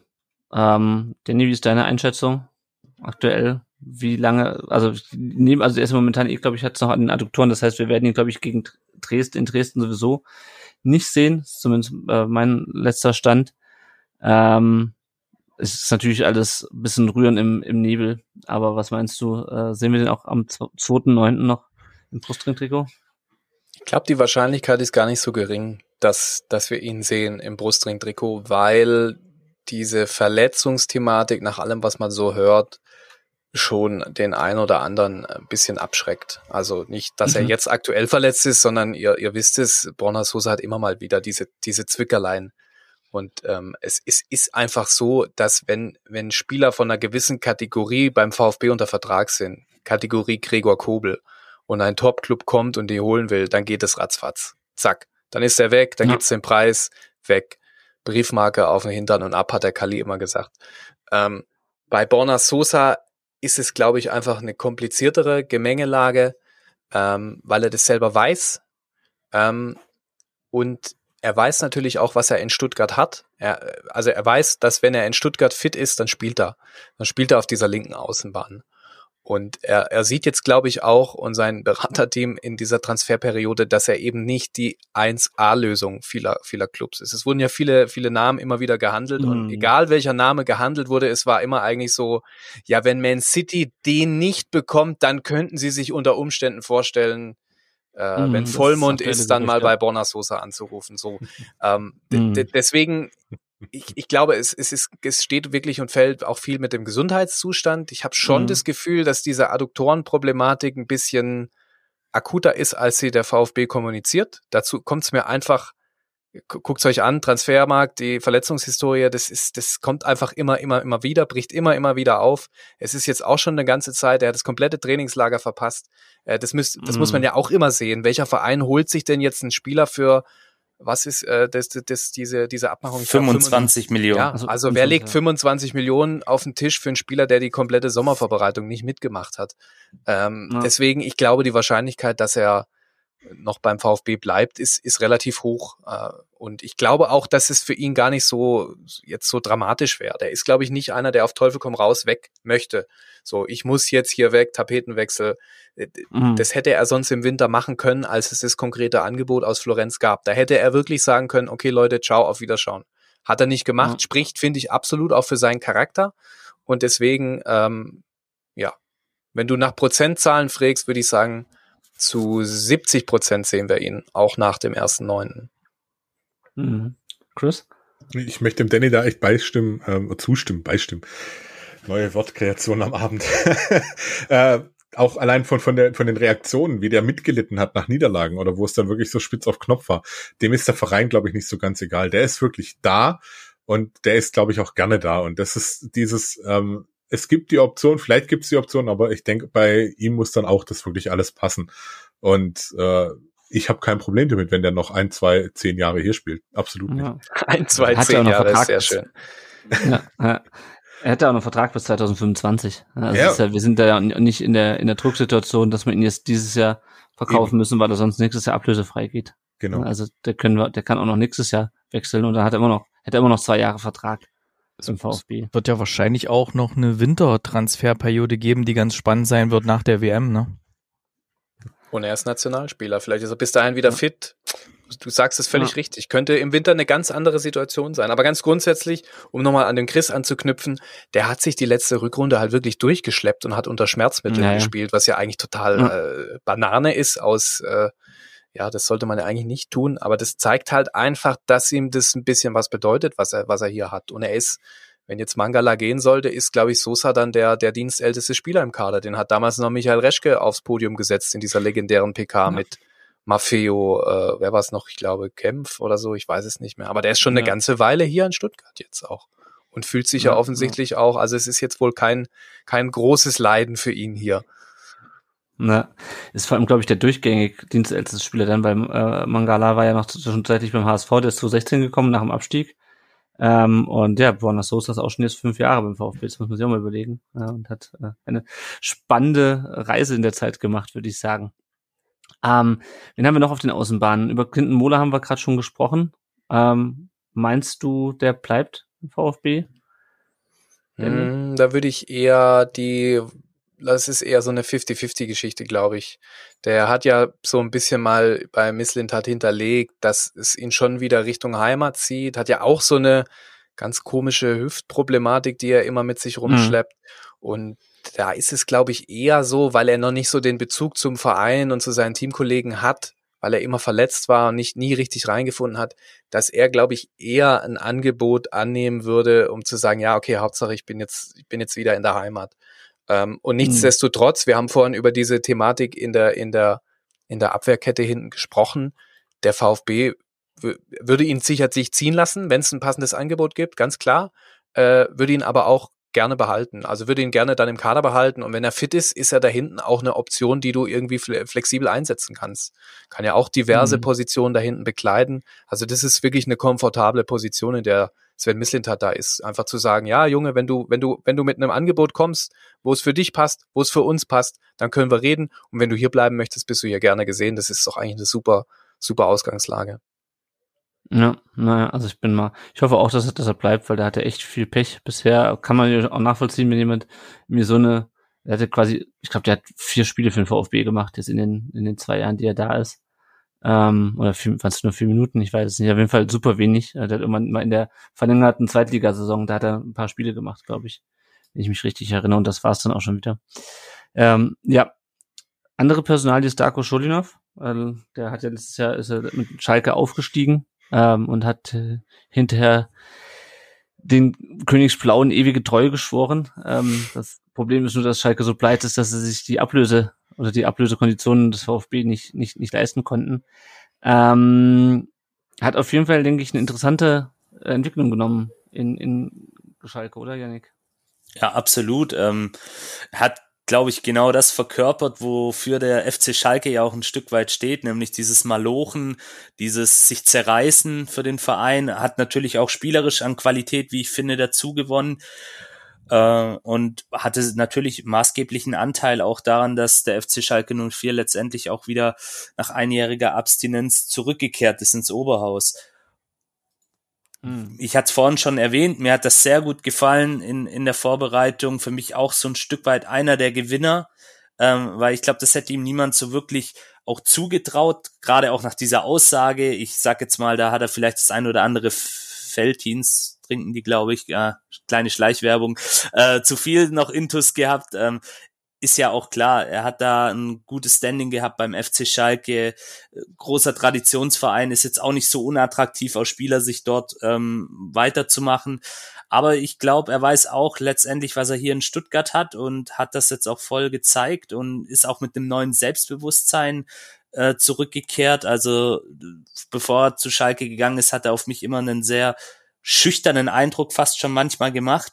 Aber jetzt ist er, ist er wirklich, ähm, ich weiß gar nicht, ob man das so sagen darf, aber ein Stück weit, ja, mehr zum, zum Mann geworden, in Anführungsstrichen. Also ihr wisst sicherlich, was ich damit meine. Er ist einfach nochmal reifer geworden und wer ein Jahr auf Schalke überlebt, der den schockt so schnell nichts mehr. Und ist ja jetzt auch mittlerweile in der Nationalmannschaft von Nordmazedonien, hat da ja auch ein richtig äh, geiles Erlebnis gehabt, wenn man das mal so überspitzt ausdrücken darf. Nämlich hat äh, unsere lieben Nachbarn aus Italien rausgeworfen. Ähm, was heißt Nachbarn, aber ja, beim einen oder anderen sind es die Nachbarn. Ähm, ja, also von daher, der Junge hat, glaube ich, für, eine für sich sehr gute Saison gehabt und an dem werden wir, glaube ich, noch Freude haben. Ja, na. Der Braintrain hat zudem auch zwei Fragen äh, gestellt. Äh, zum einen ist, äh, fragt er, äh, sein Abgang von Cholinov nun definitiv ausgeschlossen oder will Mislintat gegebenenfalls nur den Preis hochtreiben? Und die zweite Frage ist, ob er schon eine ernsthafte Alternative für die Startelf ist. Ähm, wenn Kalajdzic nicht fit wird, sagt er dann. Also vielleicht vor Cholinov dann als linker Winger und Silas als zweite Spitze. Ähm, Danny, wie siehst du's? Ist äh, das Ding durch und äh, siehst du ihn auch schon in der Startelf, falls äh, Sascha nicht fit wird. Also in der Startelf sehe ich ihn absolut. Den kannst du loslassen. Genauso wie beschrieben, lass den einen Wingbacker spielen, zieh Silas vor, irgendwie. Ist ja auch variabel einsetzbar. Auch das ist ja eine mhm. Stärke von Schulinov. Was das Thema Schalke angeht, gilt da, glaube ich, dieses berühmte Sag niemals nie. Äh, du weißt nicht, was sich beim FC Schalke noch tut und wenn sich da mal irgendwie die, die Türe nochmal öffnen sollte. Sven Mislintat hat ja nochmal jetzt ein klares Statement losgelassen und nochmal bekräftigt, so du bist jetzt erstmal auch hier und, und bleibst auch hier so. Ähm, ich glaube nur nicht, dass, also das wäre ja auch nicht im Sinne des VfB, weil ich glaube schon noch, dass es so ist, wenn Schalke das Geld zusammenbekommt und die nochmal anfragen, dann würde der Darko Schulinov schon gerne da noch hingehen. Und wenn du dann sagst, nö, du, du, du gehst da nicht hin, ich glaube, dann, dann, dann ist es nicht gut für die, für die Stimmung beim, beim Spieler mhm. und dann letztlich auch in der Kabine. Also ich würde das Thema noch nicht so komplett vom Tisch wehen. Ich sehe nur aktuell nicht, dass, dass die Schalker da an die nötigen Finanzmittel kommen. Also ist, die müssen ja, glaube ich, wirklich, die müssen ja noch wirklich drei, vier Spieler verkaufen. Ähm, aber ich will es nicht ausschließen. Ich kann es nicht mhm. ausschließen. Das kann man bei diesen Transfergeschichten sowieso nie. Das, das macht auch überhaupt gar keinen Sinn, da großartig äh, irgendwelche Prognosen, solche endgültigen Prognosen abzugeben. Ich glaube ja. nur eher so, wie wir es vorhin auch bei Sosa und, und, und Mola dann beziffert haben. Ich glaube nur eher, dass die Wahrscheinlichkeit, dass er beim VfB bleibt, höher ist, als die, dass er noch zu Schalke wechselt. Mm, na, na, ja. Ja, das, das sehe ich auch so. Äh, über Silas haben wir schon gesprochen. Schließlich noch äh, Tangi Kulibadi. Erik, der ist ja nur auch schon äh, nicht erst seit gestern da. Wurde jetzt nochmal auf der linken Außenbahn ähm, getestet in Spielen. Jetzt ist er leider erstmal verletzt, drei bis vier Wochen. Was traust du dem in dieser Saison zu, Erik? Ja, ach, da war immer so ein bisschen so eine Wundertüte. Manchmal hat er so Sachen verbasselt äh, und an, anderes Mal hat er wieder völlig geniale Sachen gemacht. Ähm, ich halte trotzdem noch viel von ihm. Ähm, bei dem Testspiel, was ich so auf meinem Handy äh, die paar Minuten gesehen habe, hat er mir eigentlich ganz gut gefallen und ähm, hat sich zumindest so angefühlt, als hätte er wieder einen guten Sprung gemacht. Aber das war auch schon bei bei den anderen Saisons so, dass es manchmal sehr gut aussah und im nächsten Spiel mm. hat er wieder wirklich eine Grütze zusammengespielt, wo man dachte, oh Gott, nimm den vom Feld, ey. aber na gut, man weiß es nicht. Mm. Ja, ich bin auch mal gespannt. Also es ist auch, glaube ich, seine letzte seine letzte Chance im VfB. Also wenn er sich auch da nicht durchsetzt, dann wird es, glaube ich, spätestens in der, im Winter oder nächsten Sommer dann auch, also das war das auch bei ihm, für ihn beim VfB, glaube ich. Chris, was meinst du dazu? Das, ich wollte eigentlich fast genau das Gleiche sagen. Für mich ist es so eine Do-or-Die-Saison für ihn. Also mhm. entweder er liefert jetzt dieses Jahr ab oder das war's dann einfach. Also zumindest ja. beim VfB. Na, na, na. Pascal Stenzel, wollen wir noch der Vollständigkeit halber erwähnen, der hat übrigens auch noch Vertrag bis 2024, äh, ist, glaube ich, auch immer ein guter Backup für die, für die Außenbahn. Aber was mir, ähm, was mir generell im Kader gefällt, auch im Vergleich zur letzten Saison, wenn alle fit bleiben, äh, der VfB hat auf jeden Fall mehr Optionen, als es in der Vergangenheit hatte. Zum, zumindest gefühlt wird das Spiel ein bisschen variabler, äh, durch äh, Wagnumann, der ja auch, wie man so schon sagt, links wie rechts kann. Ähm, und auf Perea kommen wir ja später auch noch, der ist ja auch nicht auf eine Position festgeschrieben. Und auch äh, Silas ist jemand, den kannst du auf verschiedenen, auf verschiedenen Positionen einsetzen. Scholinov auch. Gut, Sosa ist ein bisschen auf die linke äh, Außenbahn fixiert. Ja, und auch Tangi Kulibali, wenn der wieder fit wird, äh, dann hat er vielleicht auch eine neue Position gefunden. Also da kann der VfB auf jeden Fall ein bisschen rumspielen und hat äh, jetzt Spieler, die nicht unbedingt komplett außerhalb ihrer normalen Position spielen. Das finde ich auf jeden Fall ganz, ganz positiv. Wir können noch kurz auf den Leihspieler äh, eingehen, den unsere Außenbahn sozusagen verloren haben. Roberto Massimo wurde verliehen in die zweite portugiesische Liga zu Academico Vicheo, wird es, glaube ich, ausgesprochen. Ich bin kein Portugiese, wie ihr vielleicht gemerkt habt.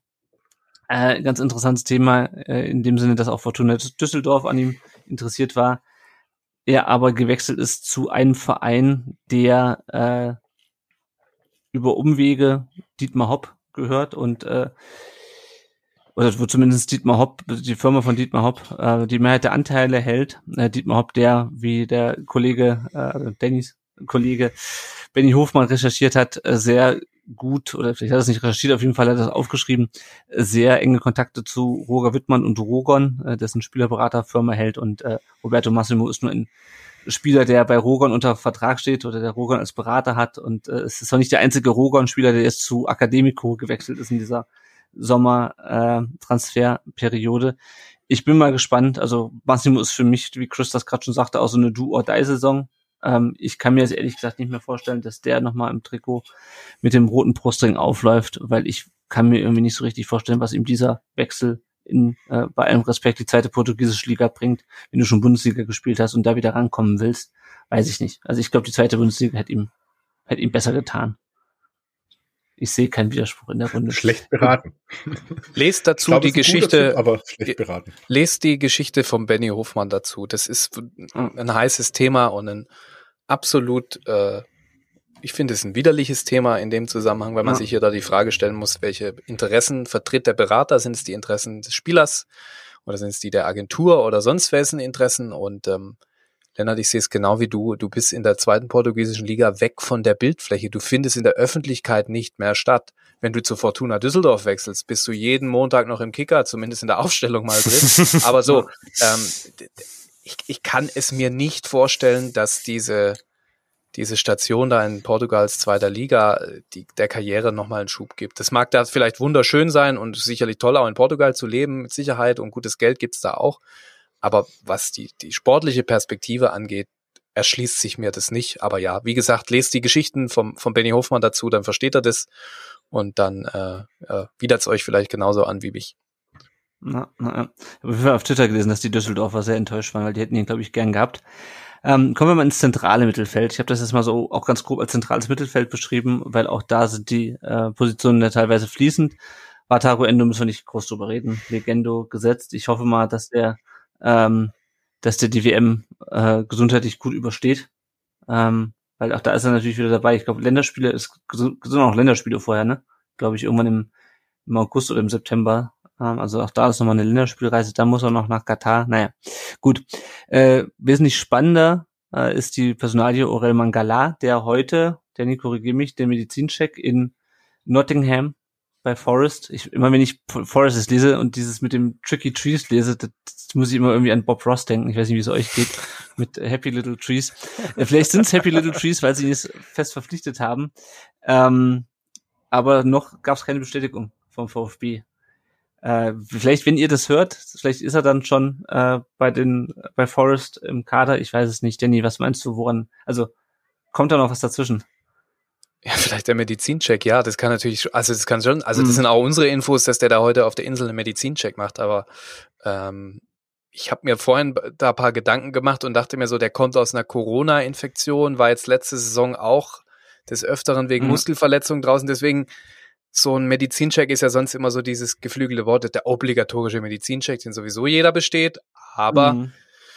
warten wir es mal ab. Aber ja, wenn nichts, nichts äh, Größeres dazwischen kommt, ähm, bist du, bist du, Lennart, bis du die Folge geschnitten hast, äh, ist das vielleicht schon kommuniziert. Also ich glaube, da brauchen wir jetzt gar nicht allzu viel drüber Ja. reden. Ich werde die Folge noch heute Abend stellen, wenn Forrest heute um Oh. äh, kurz vor zwölf Dann nehme ich alles zurück. den, den, den, den Transfer verkündet, dann äh, bin ich sauer, weil dann sind wir wirklich schon wieder sehr veraltet. Interessante ist natürlich noch, äh, oder noch viel interessanter, ob er denn wirklich, äh, wann genau dieser Medizincheck bestanden wird, wenn er geht, wer ersetzt ihn. Äh, wir haben ja verschiedene Spieler im Kader, die das grundsätzlich können. Wir haben auch teilweise schon über die gesprochen. Äh, Naohiro Ahamada, ähm, der so ein bisschen auch als Gewinner der Vorbereitung gilt. Janik, du hast es ja auch schon ähm, angesprochen. Bisher ähm, zwei Einsätze, glaube ich, beim VfB, die so ein bisschen herausstachen, nämlich das, die rote Karte gegen Leipzig und das unglückliche Spiel gegen die, gegen die Bayern. Ähm, Nicolas Nate, der ja auch vorletzte Saison äh, verliehen war, letzte Saison auch viel Verletzungsprobleme hatte, also auch aktuell wieder verletzt ist. Das und Enzo Mio ähm, schließlich noch, der auch lange ein bisschen unterm Radar war, auch, auch glaube ich, auch eine Verletzung letztes Jahr hatte, eine relativ langwierige. Ähm, gegen Ende der Saison ein paar Mal zum Einsatz kam. Also ich kann mich noch erinnern, dass er gegen Köln auf dem Feld stand am Ende. Ähm, das sind so die, die neben Wataru Endo spielen könnten. Ähm, das ist die Frage von verschiedenen Leuten, vom Brain Drain, vom Paul und vom Marco. Wird Mangala intern ersetzt oder extern ersetzt? Danny, was meinst du? Du hast ja schon so ein bisschen angedeutet. Intern, intern. Also das ist wirklich eine Position. Mhm. Das ist ja auch einer der Gründe, warum man Mangala dann relativ bereitwillig gehen lässt. Also zum einen, weil man da jetzt dann auch finanziell einen ganz guten Deal schnüren, äh, schnüren wird mit den, mit den Engländern und zum anderen, der Kader bietet so viele Möglichkeiten, um diese Lücke zu füllen, äh, so viele verschiedene Profile auf ganz, also du hast alle Namen genannt. Ich würde Egloff noch dazu nehmen, weil, also klar, wenn du an so eine Doppel-Sechs-Konstellation denkst, wie es Endo und Mangala oft gespielt haben, dann natürlich eher nicht. Aber wenn du jetzt Endo als alleinigen Sechser vor die Kette stellst und dann mit zwei Achtern spielst und einer davon ist Führig, dann kannst du da mal Mio hinstellen, dann kannst du da mal Egloff hinstellen. Und ähm, es, ist, es ist ja immer so ein Thema, ich erinnere da immer an diese Castro-Debatte, du musst diesen jungen Spielern natürlich auch signalisieren und zeigen, dass sie die Möglichkeit haben zu spielen. Und ähm, wir haben den Namen Ahamada genannt. Er hat, finde ich, jetzt in der Vorbereitung die größten Schritte gemacht. Er scheint am nächsten dran an dieser ersten Elf, an dieser Mangala-Position. Ist vielleicht auch so vom Spielerprofil am ähnlichsten, weil er auch diese, diese, diesen Box-to-Box-Player ein bisschen verkörpert, der aber dann im Vergleich zu Mangala deutlich mehr Zug nach vorne entwickeln kann, deutlich torgefährlicher mhm. auch ist. Fand ich immer ein, ein Manko, wenn man so sagen will. Bei mhm. Mangala war dieses äh, für einen er ist ja dann doch relativ offensiv, also ein offensiver Mittelfeldspieler, dafür ist er relativ torungefährlich. Also das kannst du, glaube ich, an einer Hand abzählen, die, die Tore, die der gemacht hat. Aber so, ja. er hatte seine Qualitäten, er hat sie immer noch unbestritten. Ähm, und ähm, dennoch aber die Frage nach dem, wird es intern oder extern aufgefangen? Also die werden jetzt nicht nochmal irgendwie versuchen, sechs, sieben, acht Millionen in die Hand zu nehmen, um noch einen zentralen Mittelfeldspieler zu holen, der ein Profil hat, das man sowieso schon im Kader hat. Mhm. Ja. ja. Ja, ich bin mal gespannt, ähm, weil was bei Mangala natürlich vor allem wichtig ist, ist diese Pressenresistenz. Also als der gerade in der vorletzten Saison, als der fit war, da hat er dann natürlich die Bälle abgefangen, hat sich einmal aufgedreht und hat direkt den Gegenangriff eingeleitet. Und da ist viel hängen geblieben an dem, also viele gegnerische Angriffe, viele ähm, und auch viele Pressingsituationen, die er, die er gut gelöst hat. Ich weiß nicht, ob die drei oder vier, äh, über die wir es gesprochen haben, ob die das genauso leisten können. Vielleicht noch nicht in der Qualität, wie du es beschrieben hast mhm. von Mangala, aber du musst denen die Möglichkeit geben, da reinzuwachsen. Also das, das, das, das sind ja auch, das ist ja so eine so eine Qualität, die du nur ein Stück weit mitbringen kannst. Das ist halt auch viel Erfahrungswerte. Wann drehe ich auf? Wie drehe ich auf? Wie bewege ich mich mhm. in den Räumen? Diese, diese Kollege von mir hat immer gerne geschrieben, katzenhaften, geschmeidigen Bewegungen von, von Mangala. Das, das ist so ein Stück weit, was ein Spieler dann da auch besonders macht. Und das, das bringst du vielleicht als Gabe in, gewiss, in gewisser Weise mit, aber du musst es natürlich lernen einzusetzen auf dem Platz und das geht nur über Spielpraxis. Und ja, ich, ich gebe jedem Fan recht, wenn da noch so Restzweifel sind, so, oh, können die das? Bin ich selber auch skeptisch. Ich sehe doch, dass da eine ganze Reihe Spieler da ist, die das Potenzial mitbringen, das, das mal zu werden von der Klasse her, wie es Mangala schon ist. Absolut. Ja, damit haben wir auch die Frage vom Christoph noch beantwortet, der auch äh, im defensiven Mittelfeld äh, die den Kader für dünn besetzt sieht. Ich glaube, dem haben wir relativ eindeutig widersprochen mit den ganzen Spielern. Über Atakan Karasov brauchen wir, glaube ich, an dieser Stelle nicht groß zu sprechen. Also er ist wieder in Deutschland. Er ist auf Kaution freigekommen aus Ibiza. Ähm, wann er wieder spielen wird, in welchem Fitnesszustand er ist, ob er wieder spielen sollte. Diskussionen werden ausgiebig geführt. Ich glaube, an denen brauchen wir uns jetzt hier nicht zu beteiligen. Ähm, äh, weil dann sonst sitzen wir wirklich noch morgen, morgen früh da und äh, Orel Mangala ist schon, trägt schon das Trikot mit dem, mit dem Baum drauf. Ähm, mit dem können wir, glaube ich, erst erstmal nicht mehr nicht planen, zumindest nicht in den nächsten Spielen. Das ist zumindest mal meine Vermutung, ist mal auf sportliche gesehen. Ähm, alles andere können wir vielleicht nochmal an einer anderen Stelle diskutieren, äh, wenn überhaupt. Wenn wir im offensiven Mittelfeld gucken, Chris Führig, hast du schon gesagt, Danny, der ist eigentlich gesetzt auf der, auf der Acht vorne. Ähm, traust du ihm auch so ein bisschen zu, noch so ein bisschen den nächsten Schritt zu machen, weil der war ja schon, also er hat ja schon äh, nach seiner bösen Verletzung in der in der Vorbereitung hat er sich ja dann doch schon gemacht äh, im, hinten raus. Mir fehlt nur noch immer so ein bisschen die Zielstrebigkeit bei ihm äh, und die Torgefahr. Ähm, traust du ihm zu, dass er da jetzt ähm, nochmal den nächsten Schritt wirklich macht zu einem zum Stammspieler in der Bundesliga? Absolut. Ich glaube, er hat den Schritt schon gemacht, weil ich es ja mhm. erwähnt habe. Ich glaube, dass er gesetzt ist, da auf dieser Achterposition. Und ähm, bei ihm war es, glaube ich, wirklich so, wenn der nicht im letzten Sommer diese, diese bescheuerte Verletzung da in diesem Testspiel sich abgeholt hat, der wäre da schon eine tragende Säule letzte Runde geworden auf dieser Position. Und deswegen, der hat auch ganz gewaltige Schritte gemacht. Und was du ansprichst, Lennart, gehe ich voll mit, diese fehlende Zielstrebigkeit und so weiter, das, das hat er soweit man das dann anhand der Testspiele und Vorbereitungseinheiten mhm. ableiten kann, hat er ein Stück weit abgelegt, wie ich finde.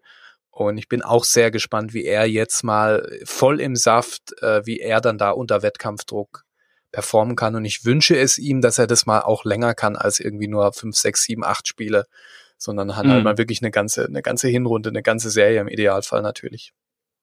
Ja, ja.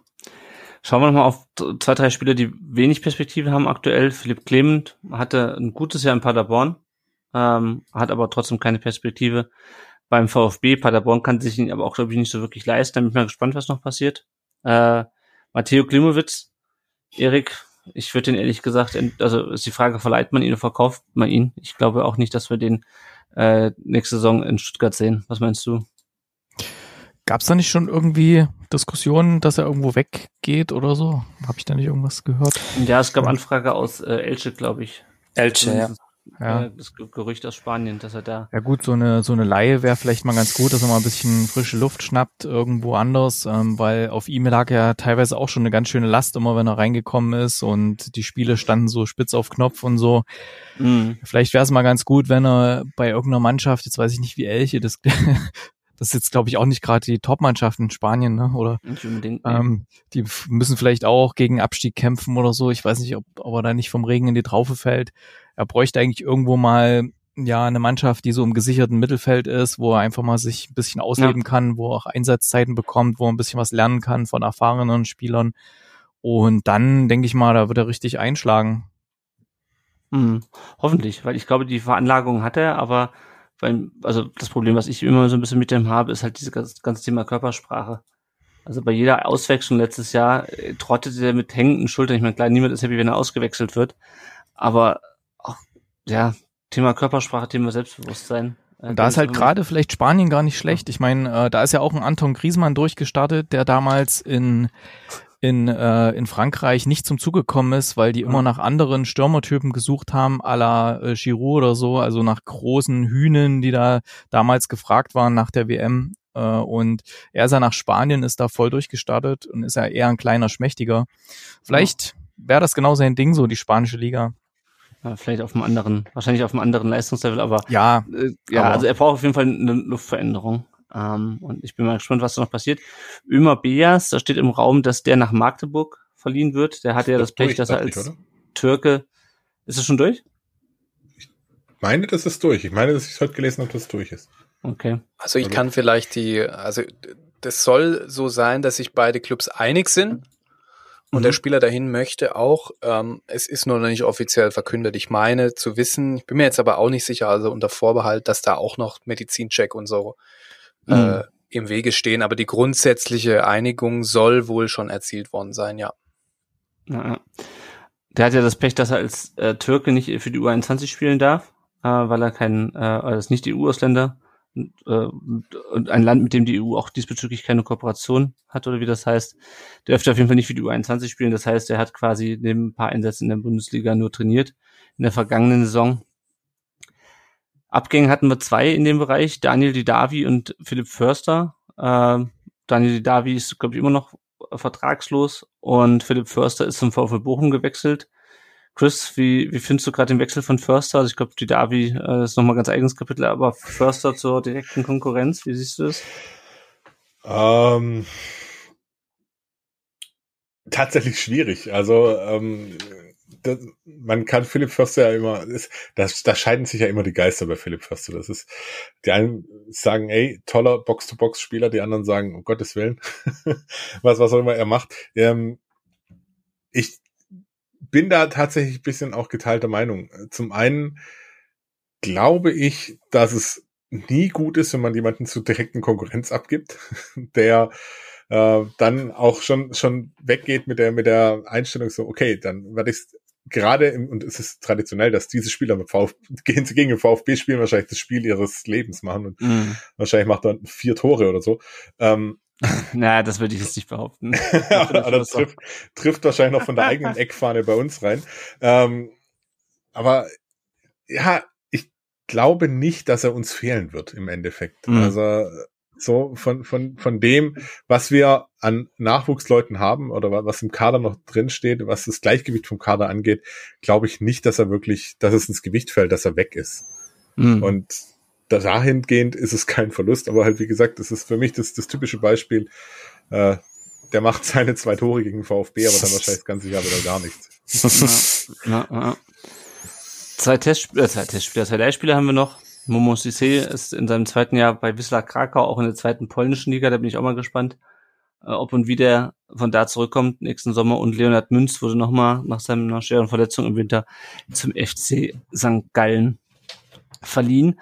Äh, und auch wenn ich mir so das zentrale Mittelfeld angucke, wir haben immer noch einen Haufen Spieler, ihr habt das schon gemerkt, wir reden jetzt schon echt lange über diese Position und trotzdem hast du für die drei Positionen, die es da zu besetzen gilt, doch ein paar Alternativen. Äh, und es ist nicht nur, es sind nicht die Spieler, die du eigentlich loswerden willst, sondern es sind Spieler, die du hast und die du auch behalten willst. Ähm, und die, dir auch ein bisschen mehr Flexibilität äh, verhelfen. Das ist natürlich immer die Frage, ob so junge Spieler wie äh, Ahamada und Mio das dann auch umsetzen können.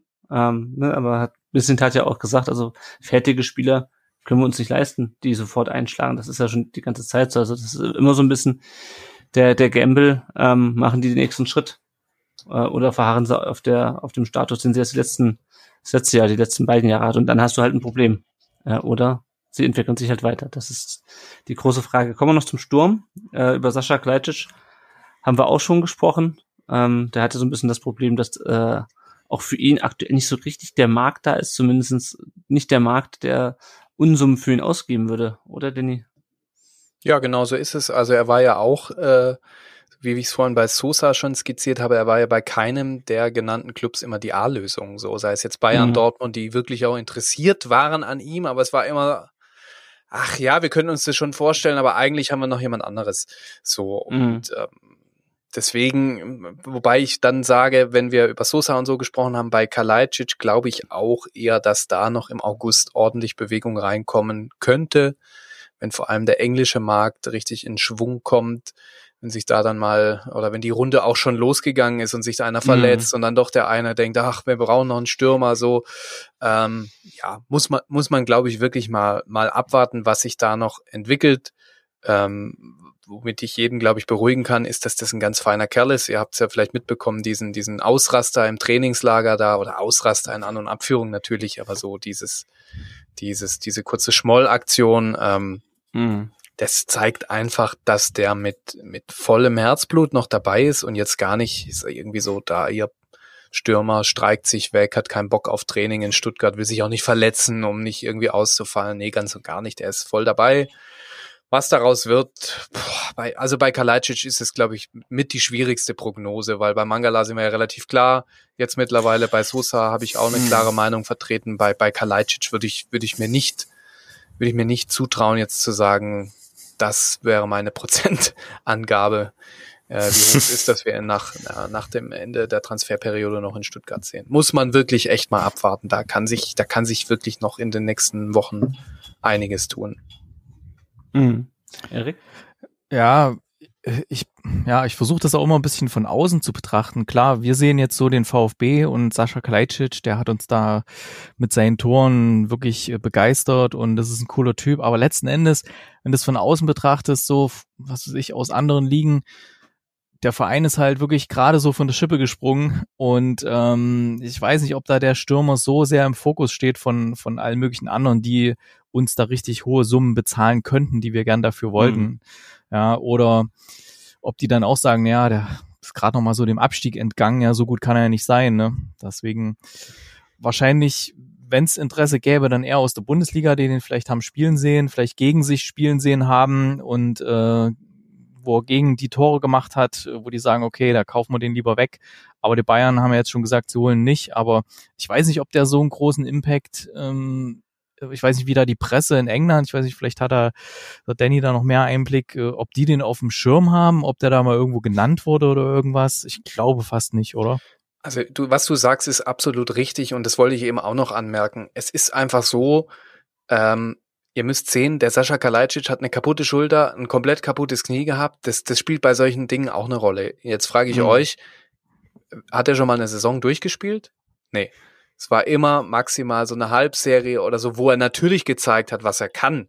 Aber so in der Außenwirkung, gerade England, Spanien, Italien, die, die, der potenzielle Markt für Kalajdzic, die sehen die harten Fakten, die sehen da einen Spieler, der letzte Saison sechs Kisten gemacht hat, wenn ich richtig bin, ja. der mit seiner Mannschaft fast abgestiegen ist und der eben diese Verletzungsthematik hat und ein Stürmer mit einer kaputten Schulter, also das ist so eine blöde Verletzung, die kann dir so schnell mal wieder aufbrechen und dann äh, versetzt euch in den Sportdirektor von Schieß mich tot, Juventus Turin, die verpflichten den, erstes Spiel, Verletzung bricht auf, zack, wieder ein halbes Jahr raus, der Trainer sagt, ja Junge, das, das hättet ihr doch wissen müssen, was, was ihr mir da ja. anschleppt, das, das muss doch nicht sein. Und ähm, ja, es könnte schon auch sein, dass, dass manch, dass wir da in unserer Stuttgart-Bubble so ein bisschen einen verklärten Blick auf Sascha Kalajdzic haben, weil wir eben ihn auch schätzen gelernt haben mit seiner Art ähm, und seine Qualitäten eben schon gesehen haben und dass wir vielleicht dann, ja, dass das einfach nicht so der Granatenstürmer ist, nachdem sich jetzt Erik Ten Hag von Manchester United die Finger leckt. Ich, ich könnte mir gut vorstellen, dass der sagt, ja, was, wer?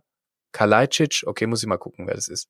Also ja, mhm. das ist ein ganz, ganz wichtiger äh, Punkt in dieser, in dieser Thematik rund um Sascha Kalajdzic, ähm, dass da, ja, es ist halt auch immer dann Berater-Business, der guckt natürlich auch, der Sascha Kalajdzic hat einen sehr umtriebigen Berater, mhm. ähm, die gucken natürlich auch, dass sie ihre Spieler da irgendwo, irgendwo äh, gut unterbringen. Aber man muss einfach da mal sich die, die Leistungsdaten und auch die Verletzungshistorie bei so einem Spieler immer anschauen und dann kann man vielleicht verstehen, warum auch er, ähnlich wie bei Borna Sosa, nicht die 1A-Lösung ist. Und ich habe es vorhin schon mal gesagt, Spieler, die absolut Qualität haben, Gregor Kobel, da kommt ein Top-Club und kauft ihn. Punkt fertig aus. Da geht ja. es ratzfatz. Erinnert euch, Kobel, das war die Saison, warum? Da wurde er nochmal gefragt. Da ist er auch ganz offen und ehrlich damit umgegangen und zack, später war er weg. So. Und bei Kalajdzic war es ja jetzt jeden Sommer so. Jeden Sommer gab es mhm. die Diskussion. Er hat ja selber auch im, im Trainingslager im Gespräch mit uns gesagt, ja, ich, ich gucke da gar nicht mehr hin, weil ihm gefühlt wurde ja jeder Verein schon mit mir in Verbindung gebracht. Das hat mich als jungen Kerl vielleicht noch ein bisschen mehr interessiert, aber heutzutage, ja, ist er da auch ein bisschen abgestumpft, glaube ich.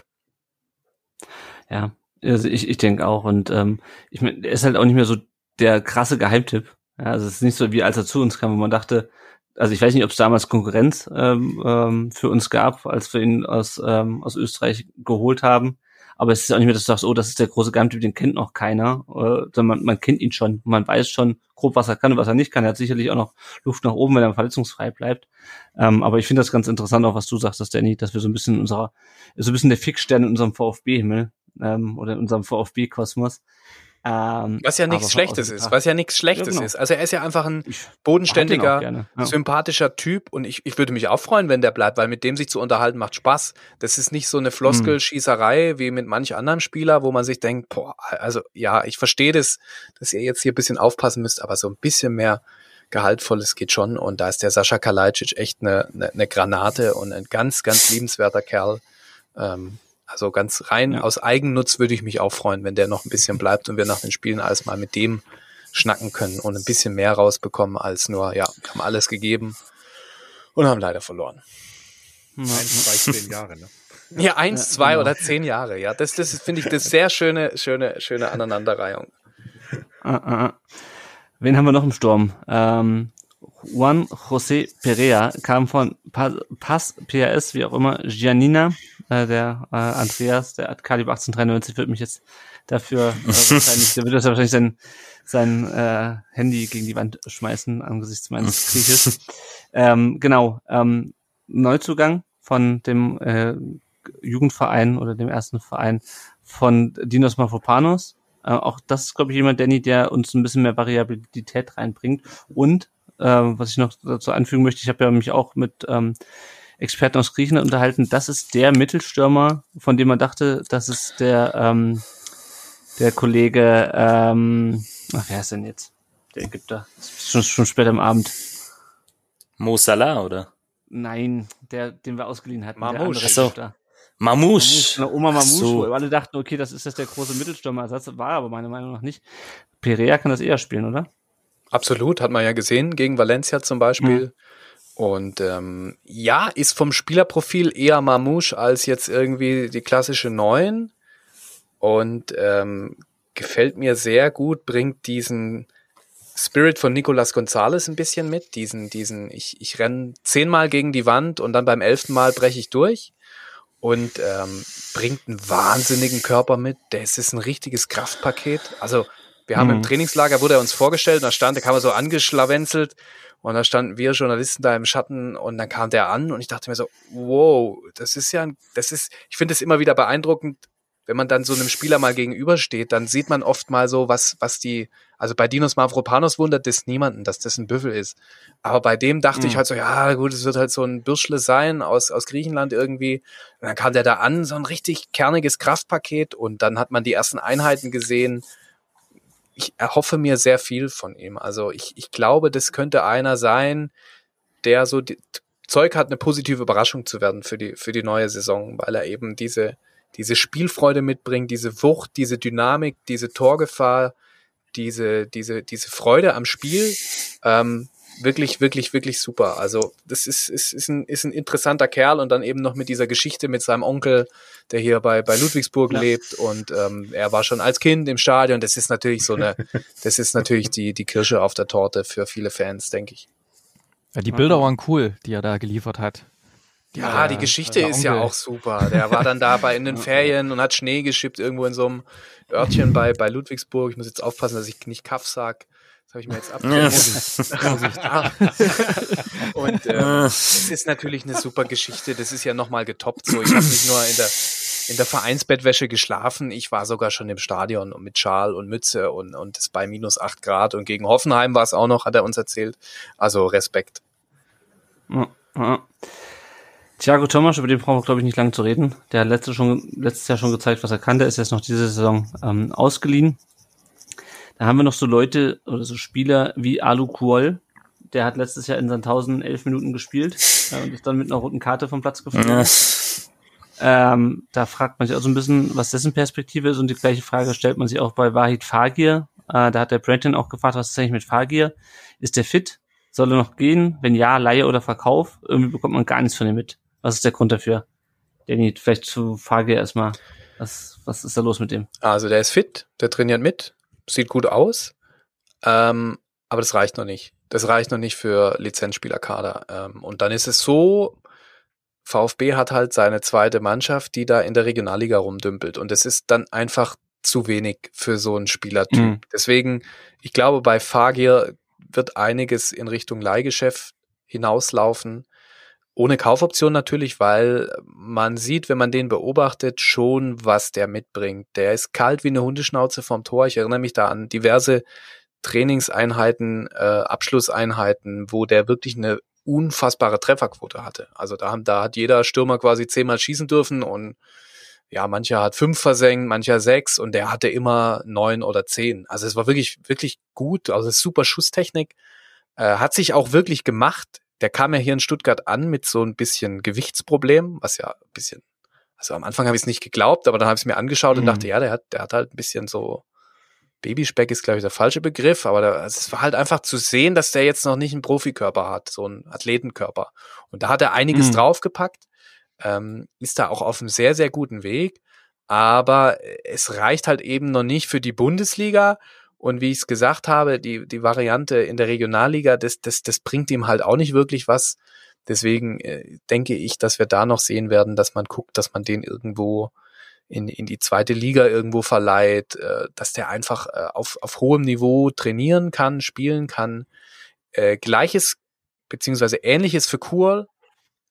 Der bringt auch einiges mit. Der ist ja auch in den Testspielen immer wieder positiv aufgefallen. Mhm. Ähm, und dennoch ist auch bei ihm das Thema, das, das für die Bundesliga ist es noch zu wenig. Bei ihm auch von der körperlichen Substanz her, auch bei ihm äh, denke ich, dass es auf ein Leihgeschäft nochmal hinauslaufen wird jetzt in den nächsten Wochen.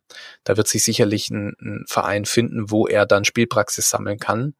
Und das sind beides Kandidaten und beides Spieler, wo der VfB auch von Beginn an, und das muss man sich immer wieder ins Gedächtnis rufen, gesagt hat, das sind Langzeitprojekte. Das sind nicht die Spieler, die man holt, äh, Typ Thiago Thomas. Ja. Den hat man geholt im Winter, um, um dass er noch fünf Tore macht in den verbleibenden Spielen. Das ist Wahid Fagir nicht, das ist auch Alu Kuol nicht. Das sind wirklich äh, fünf, sechs Jahresprojekte und ähm, wie der, ob sie jetzt beide im, im Soll sind oder ob man sich beim VfB vielleicht schon den einen oder anderen Schritt mehr erhofft hätte, das wage ich nicht zu beurteilen. Ähm, ich glaube nur, dass beide über kurz oder lang eine Zukunft beim VfB haben, nur nicht in der kommenden Runde, ähm, weil sie eben anderswo einfach noch ein bisschen spielen müssen. Das ist wie so oft, also diese jungen Spieler, ja, das Training auf hohem Niveau beim VfB, das ist gut, aber nichts geht über Wettkampfpraxis und die kann der VfB ihnen aktuell nicht geben und deswegen ist eine Laie da, denke ich, in beiden Fällen die beste Lösung für Verein, aber auch für Spieler. Mhm. Ja, dann haben wir noch Thomas Castanaras, der jetzt auch seinen Profivertrag nach langem hin und oder relativ langen hin und her unterschrieben hat. Ähm, der wahrscheinlich aber so, also fällt jetzt auch drei bis vier Wochen aus mit einer Verletzung. Der hätte, glaube ich, auch wahrscheinlich sowieso äh, auch viel U21 gespielt. Den, der war, glaube ich, auch nicht als Stammspieler in der in der Bundesliga eingeplant. Und dann haben wir noch zwei Leihspieler, nämlich einmal Musanko, der zu Vitesse Arnheim ähm, verliehen wurde in seine niederländische Heimat und Alexis TBD, der für den SCR Alltag in Österreich unter Miroslav Klose spielt. Äh, TBD wird auch viel drüber gesprochen. Der hat sich, der hat ja Einsätze in der Bundesliga. Letzte Saison hat sich dann, glaube ich, durch das äh, Thema Disziplin so ein bisschen ins, ins Abseits geschossen. Ähm, und wo das große Wehklagen in der VfB-Twitter-Timeline ansetzte, war, als bekannt wurde, dass Mosanko verliehen werden soll, weil alle dachten, der ballert uns jetzt mindestens in den UEFA Cup kommende Saison. Ich übertreibe ein bisschen. Ähm, aber es war natürlich schon jemand, wo man schon dachte, okay, letzte Saison gegen Fürth äh, wird direkt eingewechselt mit, was war er da, 18, glaube ich, oder 17, weiß gar nicht mehr. Äh, die Frage ist, ähm, hältst du die Laie für sinnvoll, Danny? Oder hättest du gesagt, lieber, lieber in der Bundesliga, äh, in die Bundesliga reinwerfen? Nee, das macht absolut Sinn, diese Leihe, denn auch Mo Sanko, du hast es angesprochen, dieses Spiel gegen Fürth, der kommt aus einer riesenschweren, der hat ja einen kompletten Totalschaden im Knie gehabt. Da war alles kaputt. Da war ja wirklich auch die Frage, ob der überhaupt mal jemals wieder gegen den Ball mhm. treten kann. Und man hat jetzt ganz deutlich auch in der Vorbereitung gesehen, ja, der ist wieder auf einem richtig guten Level. Aber ähnliches, wie ich es bei Fagir und Kuhl beschrieben habe, es reicht nicht für die Bundesliga. Dafür ist es zu wenig. Und ähm, auch er muss spielen, auch er braucht die Spielpraxis und deswegen ist das Leihgeschäft da in die, in die niederländische Eredivisie eine, eine super Option, weil das ist ein, das ist ein guter Club, das ist ein gutes Umfeld. Die Liga ist gut, das kommt ihm, glaube ich, auch entgegen, eine spielstarke Liga.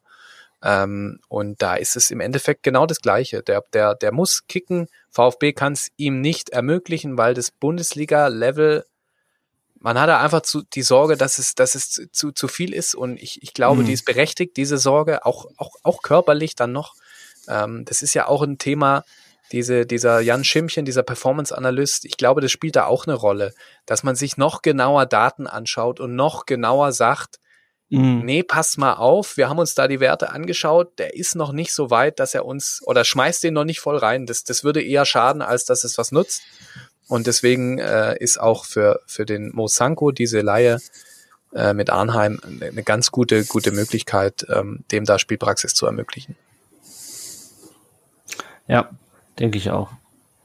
Jetzt hat der Ray Bucanero noch eine dritte Position, auf der er ähm, den Kader für, dünn für zu dünn gestrickt hält, nämlich die des Mittelstürmers. Und wenn ich mir das so angucke, sagen wir mal Kalajdzic, wenn Kalajdzic geht, dann hast du verschiedene Optionen für vorne aber so den, den absoluten Knipser hast du davon nicht unbedingt. Oder Janik, wie siehst du die, die, die, den Sturm? Sollte Kalajdzic gehen? Die Frage natürlich, ob man da noch jemanden holt, aber ob man jemanden dann auch noch kriegt. Genau, genau, das ist, glaube ich, der springende Punkt. Kriegt man jemanden? Klar solltest du, wenn Sascha Kalajdzic geht, ähm, vielleicht versuchen noch einen klassischen Neuner irgendwo zu finden, aber wo findest du den als VfB Stuttgart? Ähm, da ist ja dann auch ein, ein Name rumgeschwört äh, von Darmstadt. Jetzt fällt, fällt er mir tatsächlich gerade nicht mehr ein. Ähm, Luca Pfeiffer meinst du? Luca Pfeiffer, genau, richtig. Ja. Ähm, der ja so ein Stück weit in die Richtung klassischer Neuner geht. Aber das ist einfach ein Spielertyp, da haben, man hat es ja jetzt bei den großen Transfers, die bisher getätigt worden sind, gesehen, die, wenn da gute Jungs auf dem Markt sind, dann sind die ratzfatz weg. Und die großen Vereine ähm, suchen da selber nach den, nach den Juwelen. Deswegen, ich glaube, wenn Sascha Kalajdzic gehen sollte, dann muss man es einfach versuchen, auch auf mehrere Schultern letztendlich zu verteilen. Vielleicht auch mal ohne diesen klassischen Neuner in Anführungsstrichen zu spielen, was man ja mit so einer Doppelspitze dann auch Thiago Tomasch beispielsweise mit Perea wäre ja auch so eine Variante, die man spielen könnte. Ähm, da vertraue ich jetzt einfach mal auf die Flexibilität, was das taktische System angeht, aber auch natürlich ähm, ein Stück weit auf Pellegrino Matarazzo, der da sicherlich auch weiß, wie er die Jungs aufstellen kann, wenn Sascha Kalajdzic nicht mehr Teil des Kaders sein sollte. Mhm. Die Frage war ja auch an, an Danny gerichtet vom Christoph. Wie siehst du es? Ich sehe es ein bisschen anders. Also ich gebe dir vollkommen recht, was das Thema äh, Variabilität angeht und dass sie das auch kompensieren können. Es geht hier, glaube ich, eher darum, dass wenn der Sascha Kalajdzic gehen sollte, dir dann dieses Spielerprofil fehlt. Dieser, dieser äh, Kopfballspieler, Wandspieler, spielstarke Neuner, das hast du dann nicht mehr. Du hast Zielspieler auch, oder? Ja, genau, so ein Zielspieler, dem, dem du mal einen Ball, äh, dem, der, der steil klatscht, zack, zack, zack. Das sind ja Thiago Thomas und Perea eher nicht. Das sind ja eher die klassischen, die schickst du in die Gasse, lauf da in den freien Raum rein. Und deswegen, ich glaube, wenn Kalajdzic gehen sollte, wovon man ja ausgehen muss, das muss Sven Mislintat in den Planungen immer berücksichtigen, dann hat er da sicherlich schon ein, zwei, drei, vier, fünf, sechs, sieben, acht, ihr kennt den, Herren mittlerweile auch sehr gut äh, äh, Kandidaten in der Schublade liegen, ganz klar. Also ähm, ich sehe das eher so, dass, dass du jetzt dann da eine Saison ohne diesen, dieses Spielerprofil, das würde ich für ein großes Risiko halten, weil mhm. ja, so klassischer Knipser, einer, der vorne drin steht, vor allem dieses die Wandspieler, Lennart, danke, dass du das nochmal gesagt hast. Das ist, das ist auch was, mit dem hat der VfB ja immer gerne gearbeitet in der Vergangenheit. Und deswegen ähm, ich würde viel Geld drauf wetten, dass wenn der VfB über Kalajdzic Einnahmen generiert, dann kommen ja noch die Mangala-Einnahmen on top, dann hat man ja auch wieder ein bisschen was auf der hohen Kante. Ähm, dann wird da, glaube ich, noch was passieren. Ähm, Wer es dann letztlich wird, ist, glaube ich, müßig da zu spekulieren, aber da wird es dann sicherlich noch was geben. Ähm, lassen wir uns mal überraschen. Ja. Ja, und damit sind wir mit dem Kader auch am Ende. Also wir merken, es ist viel Potenzial wieder im Kader, mehr Variabilität als letzte Saison, aber auch noch ein paar Stellen, äh, noch ein paar Unwägbarkeiten, noch ein paar Unklarheiten, die einfach damit dadurch bedingt sind, dass wir einfach den 26. Juli erst haben und die Transferperiode bis Ende August geht.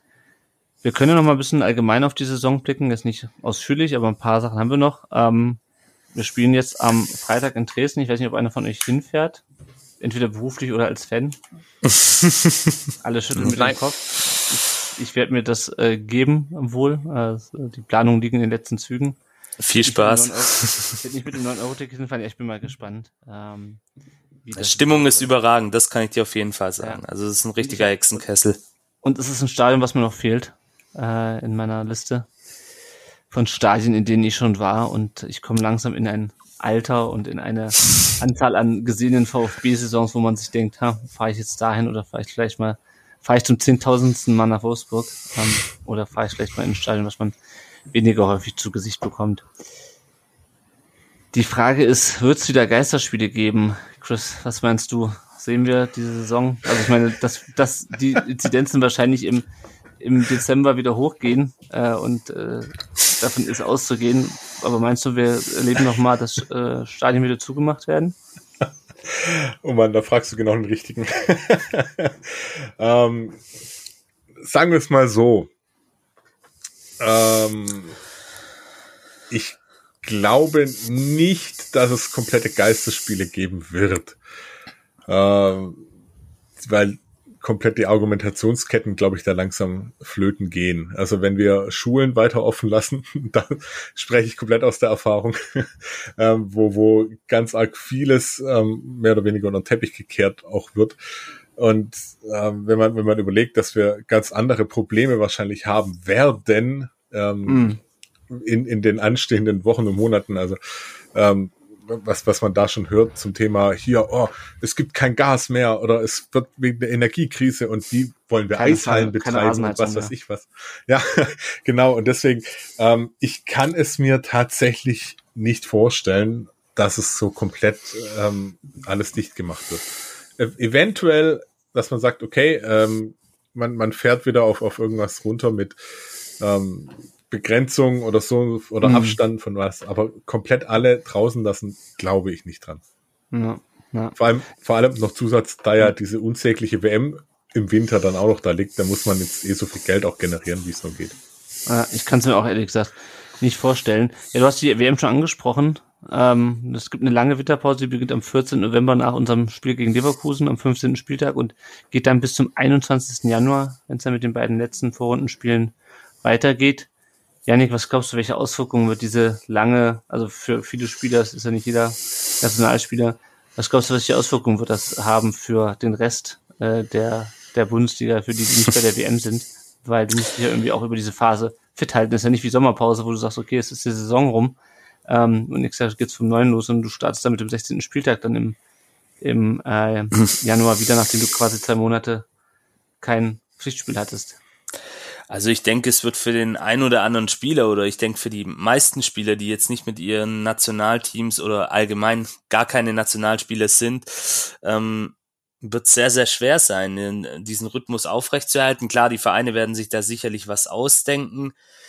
Der Fitness-Stuff ähm, wird da sicherlich auch mit den Jungs trainieren. Es wird vielleicht auch, ich kann es mir gut vorstellen, das ein oder andere Trainingsspiel geben, Freundschaftsspiel, Testspiel, wie auch immer aber trotzdem bin ich mal sehr gespannt, weil es ist ja für alle Beteiligten in allen Ligen in Europa und auch auf der Welt äh, eine teilweise neue Situation, die man so nicht kennt. Und mhm. da bin ich mal wirklich sehr gespannt, wie das den ein oder anderen Spieler dann auch beeinflusst oder die ein oder andere Mannschaft. Ähm, ich überlege jetzt auch gerade, wenn eine Mannschaft sich bis zu diesem Zeitpunkt ähm, 15. Spieltag im Flow befindet und wirklich eine gute Serie hinlegt, können die das dann nach so einer langen Zeit auch wieder abspulen beziehungsweise aufrechterhalten. Und im Hinblick auf den Transfermarkt denke ich, das hatte der Danny vorhin auch kurz angeschnitten, dass es einen ziemlich heißen Transferwinter geben wird. Ähm, natürlich auch je nachdem, wer der ein oder andere Spieler, bei jeder WM gibt's ja so die neuen Shooting Stars und die Jungs, die auf sich aufmerksam machen. Da bin ich mal wirklich sehr gespannt, wie das laufen wird. Ja. ja, ja. Schauen wir doch mal kurz auf den, auf den Saisonauftakt des nach dem Dresden-Spiel. Wir spielen zuerst zu Hause gegen Leipzig, dann in Bremen und daheim gegen Freiburg. Erik, was sagst du denn zu dem Auftaktprogramm? Ja, ich meine, das kann man sich ja nicht aussuchen. Ich meine, jetzt aber nur ausgerechnet gegen Leipzig anzufangen, ja, ich weiß nicht, es muss nicht unbedingt sein. Aber ja, ich bin da eh nicht da. Also von daher, ich kann nur wieder irgendwo dann unterwegs vielleicht mal versuchen, äh, ich weiß nicht, ob äh, das äh, Sky oder The Zone oder wer das dann überträgt oder so, ob ich das dann in Frankreich oder ob dann Geoblocking ist oder so, mal gucken. Oh. Ja. The Zone ist das erste Spiel. The Zone, ja. Na, die sind ja auch teurer geworden jetzt dann. Hm. Naja, äh, ich werde mal reingucken, aber man hätte natürlich eine leichtere Aufgabe als erstes vielleicht haben können, damit man erstmal mit einem guten Gefühl startet und nicht gleich irgendwo ja, mit einem, mit einem schlechten Ergebnis. Aber ich will es mal nicht beschreien. Ich meine, es kann ja auch sein, das läuft richtig gut und dann äh, startet man richtig voll durch, weil man einmal so eine schwere Aufgabe am Anfang gleich gut gemeistert hat. Ne? Und wir hatten ja letztes Jahr auch mit Fürth eine relativ einfache Aufgabe und es hat auch nichts geholfen. Stimmt auch wieder. Vielleicht ist jetzt besser, ja. Man hat ja, die Mannschaft hat dann ja manchmal gerade bei, bei vermeintlich schweren Gegnern haben sie richtig gut performt und gegengehalten und bei vermeintlich leichten Gegnern haben sie irgendwie nicht so gut performt, ja. Wir werden sehen. Wir werden sehen. Ja, das ist genau wie die eh Frage mit den Geisterspielen. Das kann keiner wissen. Das na, na, na. Wir müssen eh gegen jeden zweimal spielen. Äh, Danny, es gibt noch eine Frage an dich, und zwar von deinem Namensvetter, dem äh, Danny 1893. der hat äh, einen der letzten Artikel, ich weiß nicht, ob es deiner ist, äh, für den Zeitungsverlag Weibling gelesen und ähm, zitiert daraus, der Aufsichtsrat wolle sich nicht ausliefern lassen und dass es dabei um gesunde Strukturen geht. Ich gehe davon aus, es geht um die Vertragsverlängerung äh, oder die, die, die Diskussion um den Vertrag von Sven Mislintat. Er fragt, was ist damit gemeint und sind diese Strukturen denn aktuell ungesund? Nein, die Strukturen sind nicht ungesund ähm, und mit dem Wort ausliefern meine ich beziehungsweise meinen äh, die Herren Vogt und Werle und die Aufsichtsräte es soll nicht auch der Eindruck erweckt werden, alle Macht liegt bei einem Mann und einer entscheidet alles und äh, trägt für alles die Verantwortung. Also Stichwort Reschke.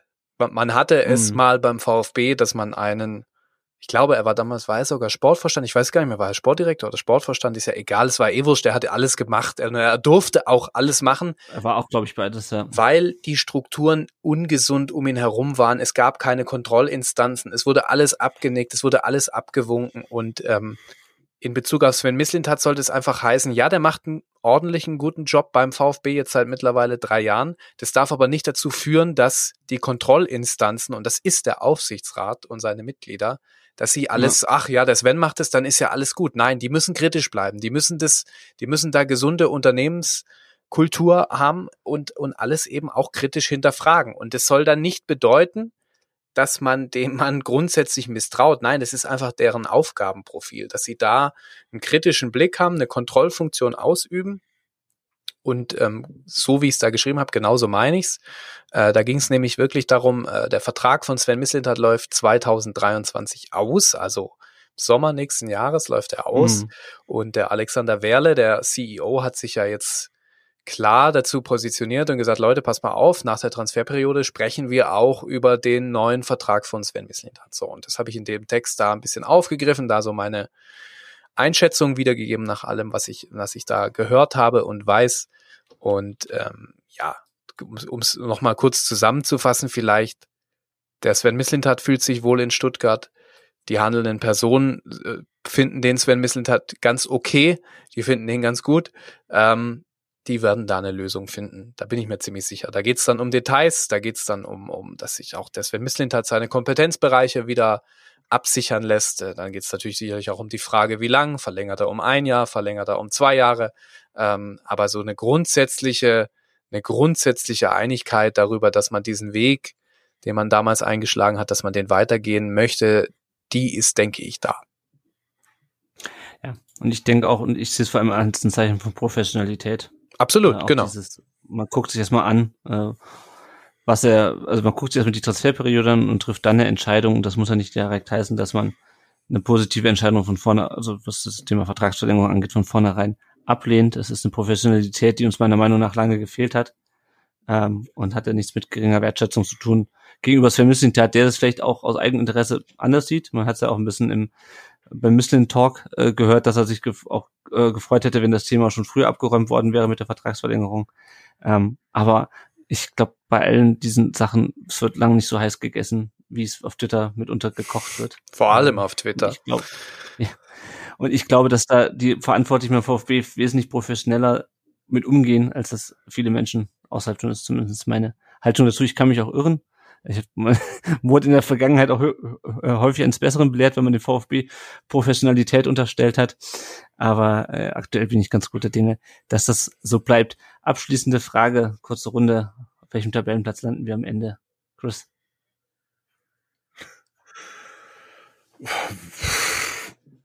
Welcher Tabellenplatz gibt's mit 40 Punkten? also ich, ich habe das letztes Jahr auch schon gesagt, ich, sage das seit ewig Zeiten, macht, macht die 40 Punkte und alles, was dann kommt, ist Bonus. Und wenn das ja. dann Platz 11 ist, ist Platz 11, wenn es Platz 9 ist, ist Platz 9. Das ist mir völlig wurscht, aber nicht sowas wie letztes Jahr. ja, das, das, das, da schließe ich mich an. Janik, dein Tipp. Ja, ich schließe mich da dem Chris, glaube ich, an. Hauptsache die 40 Punkte schnellstmöglich erreichen. Mal eine ruhige Saison spielen, äh, sich etablieren, stabilisieren weiterhin in der ersten Liga. Vielleicht mal im Pokal die ein oder andere Runde weiterkommen. Ich bin ja großer Pokalliebhaber und würde mir da auch mal wünschen, vielleicht mal so ein Überraschungskuh zu landen. Wer weiß, mit etwas Losglück ist da auch was drin, aber ja, es Priorität muss sein, dass man die Liga hält und vielleicht einfach mal in ruhige Fahrwasser auch kommt. Ja. Erik, dein Tipp?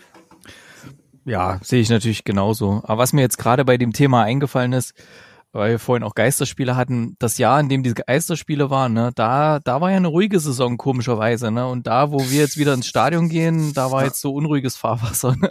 Deswegen, ich hoffe jetzt einfach mal, dass, dass wir ins Stadion können und es trotzdem äh, ein ruhiges Fahrwasser gibt, ja. Ah, ah. So, Danny, du auch 40 Punkte und egal welcher Platz das ist, oder machst du, wagst du dich, lehnst du dich aus dem Fenster mit einem konkreten Tabellenplatz? Ich lehne mich aus dem Fenster. Ich sag, sie werden Zwölfter. Ähm, da ist vielleicht aber auch äh, der Wunschtraum Vater des Gedanken. Ähm, die, ich die glaube, diese Spielzeit wird nicht weniger kompliziert werden, was die Gegner angeht, als die letzte. Also natürlich soll sie, und das hoffen wir alle, äh, selbst mich als Journalisten würde das freuen, wenn sie dieses, diese Verletzungs- und Corona-Thematik jetzt äh, nicht in der Form haben, wie sie sie letzte Runde hatten, weil das war ja einfach un, un also es war ja fast schon surreal. Äh, zwischenzeitlich. Und aber wenn man sich das dann nüchtern anschaut, diese Liga, Lennart, du hast vorhin das Auftaktprogramm angeschaut. Es gibt in dieser Liga keinen Kräuter Fürth so, weil Kräuter Fürth war ja eigentlich so, da mhm. hast du halt sechs Punkte eingebucht. Das muss man ja ehrlich auch so sagen. Ähm, und, und jetzt eben mit den Aufsteigern Bremen und Schalke, Das sind halt Schwergewichte. Das, und VfB, erstes Auswärtsspiel, das ist in Bremen. So. Mhm. Äh, Heimauftakt gegen Leipzig, dann kommt Freiburg. Das ist eine, die Leistungsdichte in der Bundesliga ist wieder größer geworden. Und äh, nichtsdestotrotz, ich habe es eingangs und wir haben es, glaube ich, alle deutlich beschrieben, wir haben ein gutes Gefühl, weil wir die Truppe jetzt gesehen haben und in der Truppe offensichtlich auch ein guter Spirit herrscht. Ähm, und wenn dann eben auch die äußeren Umstände passen und du wirklich jetzt dieses, diese, ja, diese Seuchensaison abgehakt hast, was Verletzungen und Corona angeht, dann hat dieser Kader natürlich das Potenzial, eine deutlich bessere und entspanntere Runde zu spielen, als wir es letztes, letztes Jahr hatten. Und ähm, also das möchte ich gerne vermeiden, dass wir wieder am letzten Spieltag da sitzen und fünf verschiedene Texte mit zehn verschiedenen Variationen in der, in der Schublade liegen haben müssen und schon parallel drei Hotels vorreserviert, weil falls da Relegation, falls hier Relegation und so weiter. Mhm. Ähm, das, das gilt es zu vermeiden. Ähm, aber unter dem Strich, ich habe Tabellenplatz 12 gesagt, das ist mir irgendwie so gekommen. Keine Ahnung. Natürlich, letztlich, wenn sie 15. werden, ist es auch recht. Und die, die 40 Punkte wird es vermutlich wieder brauchen, das ist klar. Äh, wie und wann sie die holen, auch wurscht, beziehungsweise nicht wurscht vielleicht am 33. Spieltag, so dass wir mal am letzten Spieltag nicht mit, mit, mit Tabellenrechner da sitzen müssen. Das wäre schon wirklich sehr entspannt. Ja, ja, da schließe ich mich an. Also irgend sowas zwischen, zwischen 12 und 15 nehme ich, nehme ich auch gerne. Gerne eher 12 als 15. Also ja, ein bisschen, bisschen entspannter als letzte Saison. Das auf jeden Fall. Gut, noch kurzer Blick. Wann starten die anderen Mannschaften des VfB in die Saison? Die Frauen starten am 21. August in Ellwangen in den WFV-Pokal und in der Oberliga, äh, in die sie leider abgestiegen sind, starten sie am 4.9. gegen Kreilsheim. Die U21 startet am 6. August beim Balinger SC, Balingen mit H an dieser Stelle.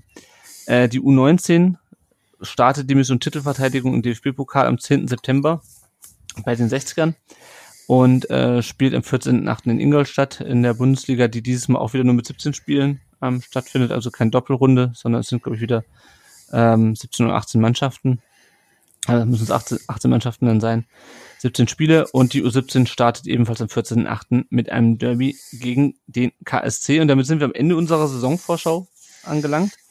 Ähm, noch ein paar Hinweise für die kommenden Wochen. Natürlich suchen wir wie immer Gäste für unsere Podcast-Aufnahmen. Wir werden weiterhin jeweils einen äh, Gast oder einen Fan eines anderen Vereins einladen als Gast und wir freuen uns natürlich auch, wenn ihr Lust habt, mit uns zu post podcasten. Könnt uns einfach auf den üblichen Kanälen anschreiben und dann planen wir euch für die Folgen ein. Gerne auch schon fürs Pokalspiel jetzt gegen Dresden. Das wird auch die nächste Folge sein, Anfang kommender Woche, wo wir dann hoffentlich über den Einzug in die zweite Runde reden können. Ihr könnt uns natürlich auch in dieser Saison folgen auf Facebook, Twitter, Instagram, TikTok haben wir noch nicht. ähm, YouTube, auf unserem YouTube-Kanal könnt ihr unsere Folgen herunterladen. Äh, folgt uns da gerne, lasst uns ein Like da, wie es so schon heißt. Ihr könnt uns auch noch, könnt euch auch noch in unserem Tippspiel beteiligen. Das läuft auch diese Saison wieder und ihr habt noch bis äh, in zwei Wochen Zeit bis zum Leipzig-Spiel, um euch da zu beteiligen am Tippspiel. Und wenn ihr wollt und könnt, dann spendet uns noch eine Kleinigkeit. Das hilft uns, den Podcast am Laufen zu halten ähm, und vielleicht auch mal ein bisschen Equipment auszutauschen. Bei mir hat es bös gerauscht vor der Aufnahme. Vielleicht müssen wir dem einfach mal ein neues Headset spendieren. Ja. Sind wir wirklich am, sind wir wirklich am Ende? Äh, lieber Danny, vielen Dank, dass du dir die, die knapp oder etwas mehr als zwei Stunden Zeit genommen hast, um mit uns über die, deine Eindrücke aus der Saisonvorbereitung und deine Sicht auf den Kader und die kommende Saison zu sprechen. Vielen Dank dir. Ich habe zu danken. Es hat großen, großen Spaß gemacht. Äh, endlich mal wieder ein Podcast in größerer Runde. Ich finde, das, äh, das hat irgendwie was. Ähm, nein, ich mache das sehr, sehr, sehr gerne. Ihr macht das richtig gut. Ihr habt da Bock drauf. Ihr steckt da Herzblut rein.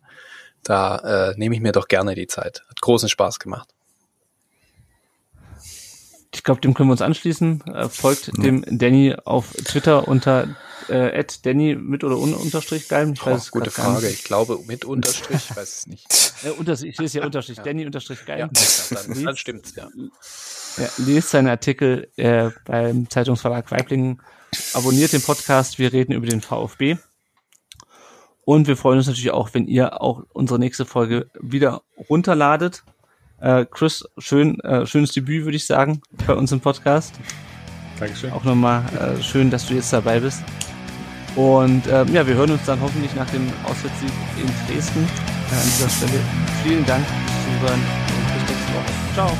Servus, ciao. Ciao, ciao.